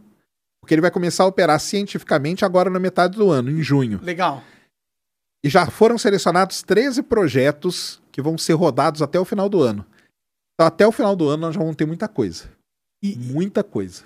Vai ser notícia? Você acha? Ah, vai, vai. chegar Vai ser muita a notícia. parar o mundo, assim, tipo igual a guerra da Ucrânia? Cara, aí já é demais. eu que até queria, né? Gostaria que fosse assim, sabe, né? né? Pô, gostaria. Mas o, por exemplo, ele pode quebrar recordes, observar a galáxia mais distante, Hum, num lugar do universo que a gente nunca viu. O De- Hubble, ele tá num ponto, a gente pode ir além do Hubble, entendeu? crer. E ver mais distante ainda. Isso aí vai ser um negócio. Isso eu acho que ele vai fazer até o final do ano, quebrar esse recorde aí. Com a gente vai certeza. pegar, vai pr- primeira foto de uma galáxia tantos anos-luz da Terra na No história da humanidade. Exatamente. Isso lá é no legal, comecinho, mano. onde. Não, é legal pra caramba. Talvez ver a estrela mais distante, ver a galáxia mais distante, o buraco negro mais distante. Tudo isso o James Webb vai fazer. Pode crer, talvez ver alguns planetas que a gente. Planeta ele vê, não, ou não? Ele vai estudar a atmosfera de exoplaneta. E aí tem uma Ah, coisa.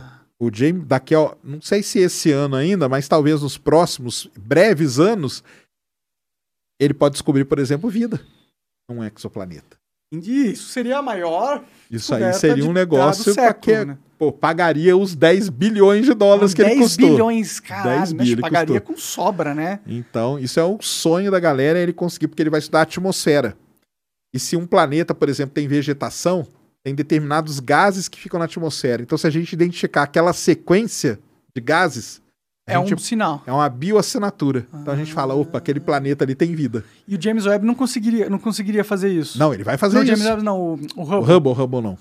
Porque tem que ser no infravermelho. Ele não tinha essa capacidade. Não, não tem. Então, ele podia estar olhando, a gente podia estar olhando para tá vida olhando. o tempo todo, só que a gente não Exatamente. conseguia. Tanto que eles vão fazer isso, né? Eles vão pegar planetas que o Hubble já viu que tem atmosfera, que já é um caso legal, Já dá uma selecionada. e aí vão apontar o James Webb para esses mesmos, agora para ver o que, que tem nessa atmosfera. Cara, que foda, cara. Isso aí é realmente empolgante, mano, na Ah, isso real. é.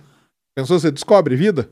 Eu acho que ia mudar essa Ah, muda. Aí religião ia ter acabou tudo, mudar, cara. né? Acabou. Aí Eu acho que tem vida. Eu, eu- eu duvido que num universo desse tamanho não tem nenhum outro lugar que desenvolveu vida. Eu a acho que é, Ah, vida microbiana, vegetação Sim, e tal. sim. Isso aí com certeza. é uma improbabilidade estatística de não haver, né? Agora a vida igual a gente.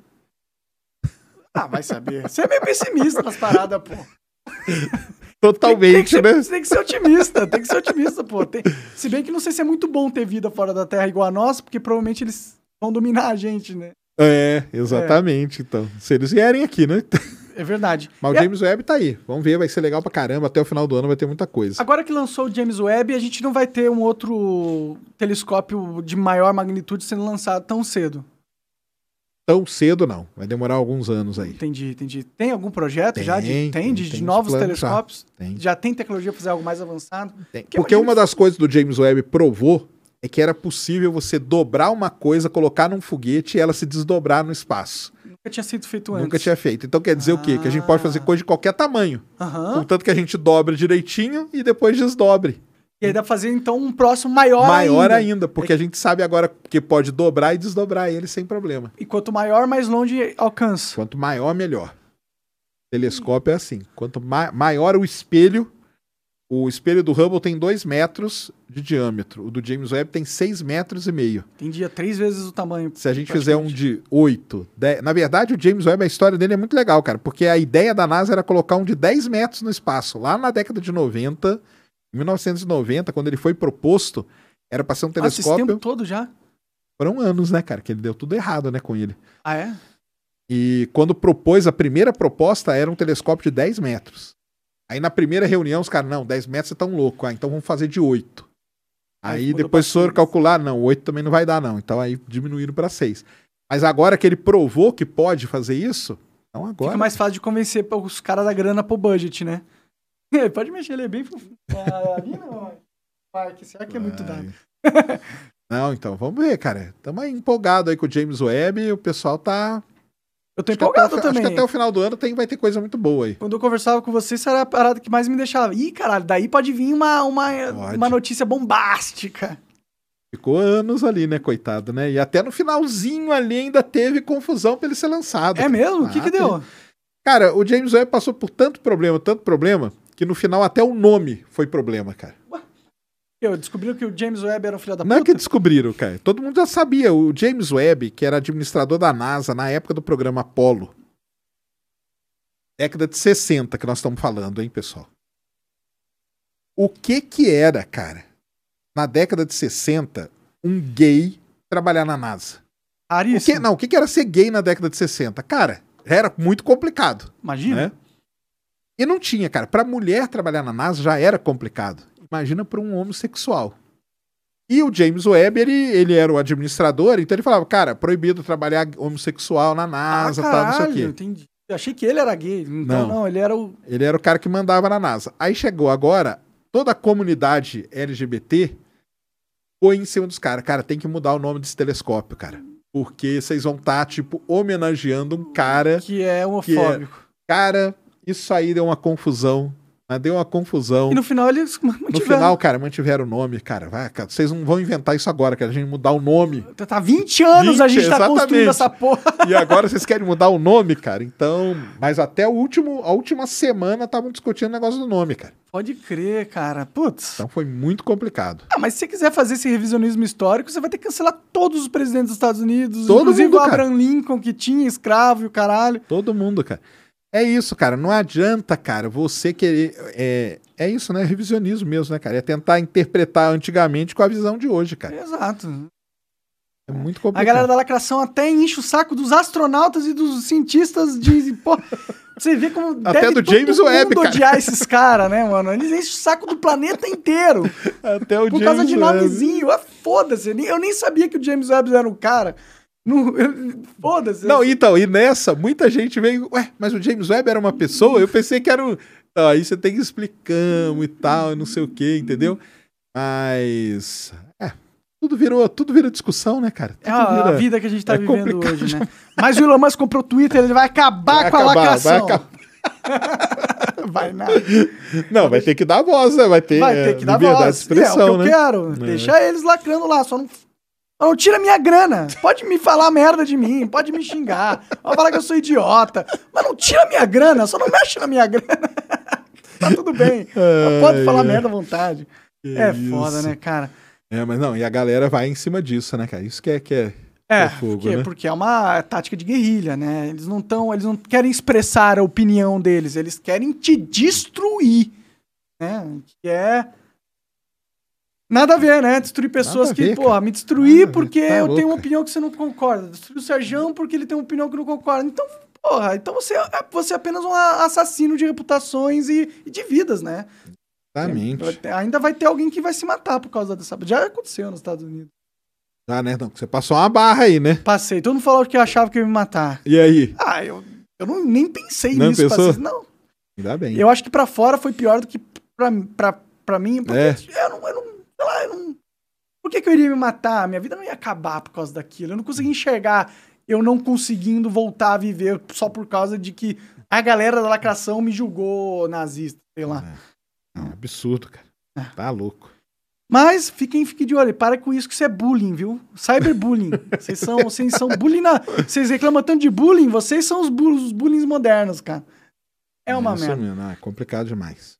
Mas, Sejão, obrigado, cara. Obrigado pelo papo. Valeu, eu que agradeço aí. É... Ciência Sem Fim, rolando todos os dias. Ciência Sem. Fim rola de quarta, quinta e sexta. Quarta, quinta e sexta. Legal pra caramba. Essa semana nós vamos estar lá um químico, um cara muito maneiro que desenvolveu uns negócios, você vai gostar. Depois você vê lá. é mesmo? Tem a ver com é, maconha? Não, tô brincando.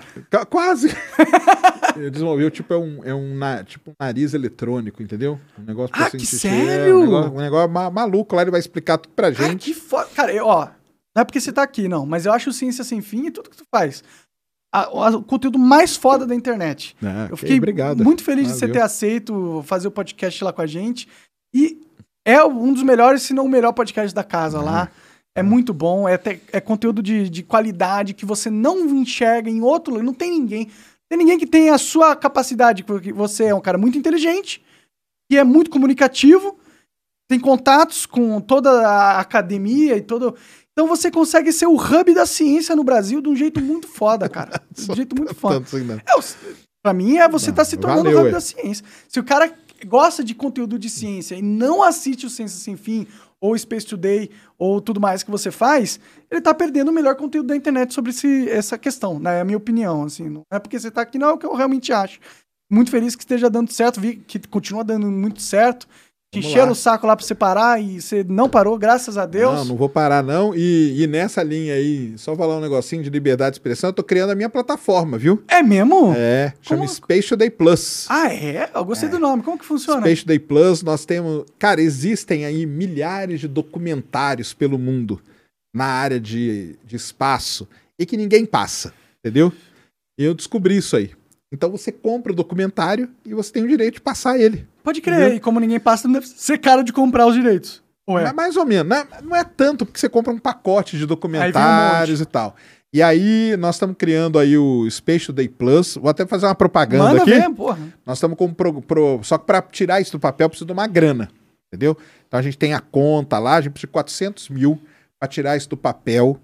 Nós estamos com a campanha no Catarse, catarse.me barra Space Today Plus. Põe o link aí na descrição depois, É, Cocão. coloca aí, vão lá, ajudem a gente. A gente já tá com 200 e quase 250 mil. Sério? É, já Caralho, arrecadamos. que foda, mano. Vai até dia 16 de maio essa campanha aí. É aquela campanha tudo ou nada. Então ajudem a gente lá, porque lá vai ter os vídeos que já tem, vai ter live, vai ter vão ter esses documentários. Os documentários vão ser dublados e legendados. Ah, que foda. Isso aí vai ser legal pra caramba. Os cursos que eu dou vão estar todos lá dentro também. Então vão ter vários planos e tal. Aí vai ser um plano de mensalidade. Aí vai ter um plano de mensalidade. Se você quer só vídeo é um, se você quer documentário é outro, se você quer curso é outro. Então, acessem lá, ajudem nós, que até dia 16 de maio a gente tem que conseguir essa grana aí pra. Pô, vai conseguir. Tirar já isso do papel. 200 e pouco, meu. Caralho, é, vamos lá, vamos firme nisso aí. Da hora, vou doar lá uma grana também pra ajudar. valeu, ué. É, porra, é- é- eu, sou, eu sou aficionado por ciência e tecnologia, apesar de eu não ser inteligente o suficiente pra entender tudo. eu eu amo esse assunto eu- e eu, eu quero que eles tenham cada vez mais forte no Brasil, porque a galera tem que saber dessas Tem coisas, até pra se preparar pros robôs que vão dominar a gente. Exatamente. Se tiver o conhecimento, vai estar melhor pre- preparado. Isso mesmo. Eventualmente. Sérgio, obrigado, cara. Obrigado muito. Obrigado você. Vai lá no Catarse, pessoal. Aí, catarse.me barra Space Today Plus, Ciência Sem Fim, quarta, quinta e sexta, e Space Today, lá tem vídeo todo dia. É isso, show de bola. Obrigadão. Valeu, Valeu. galera. Até a próxima aí. Abraço.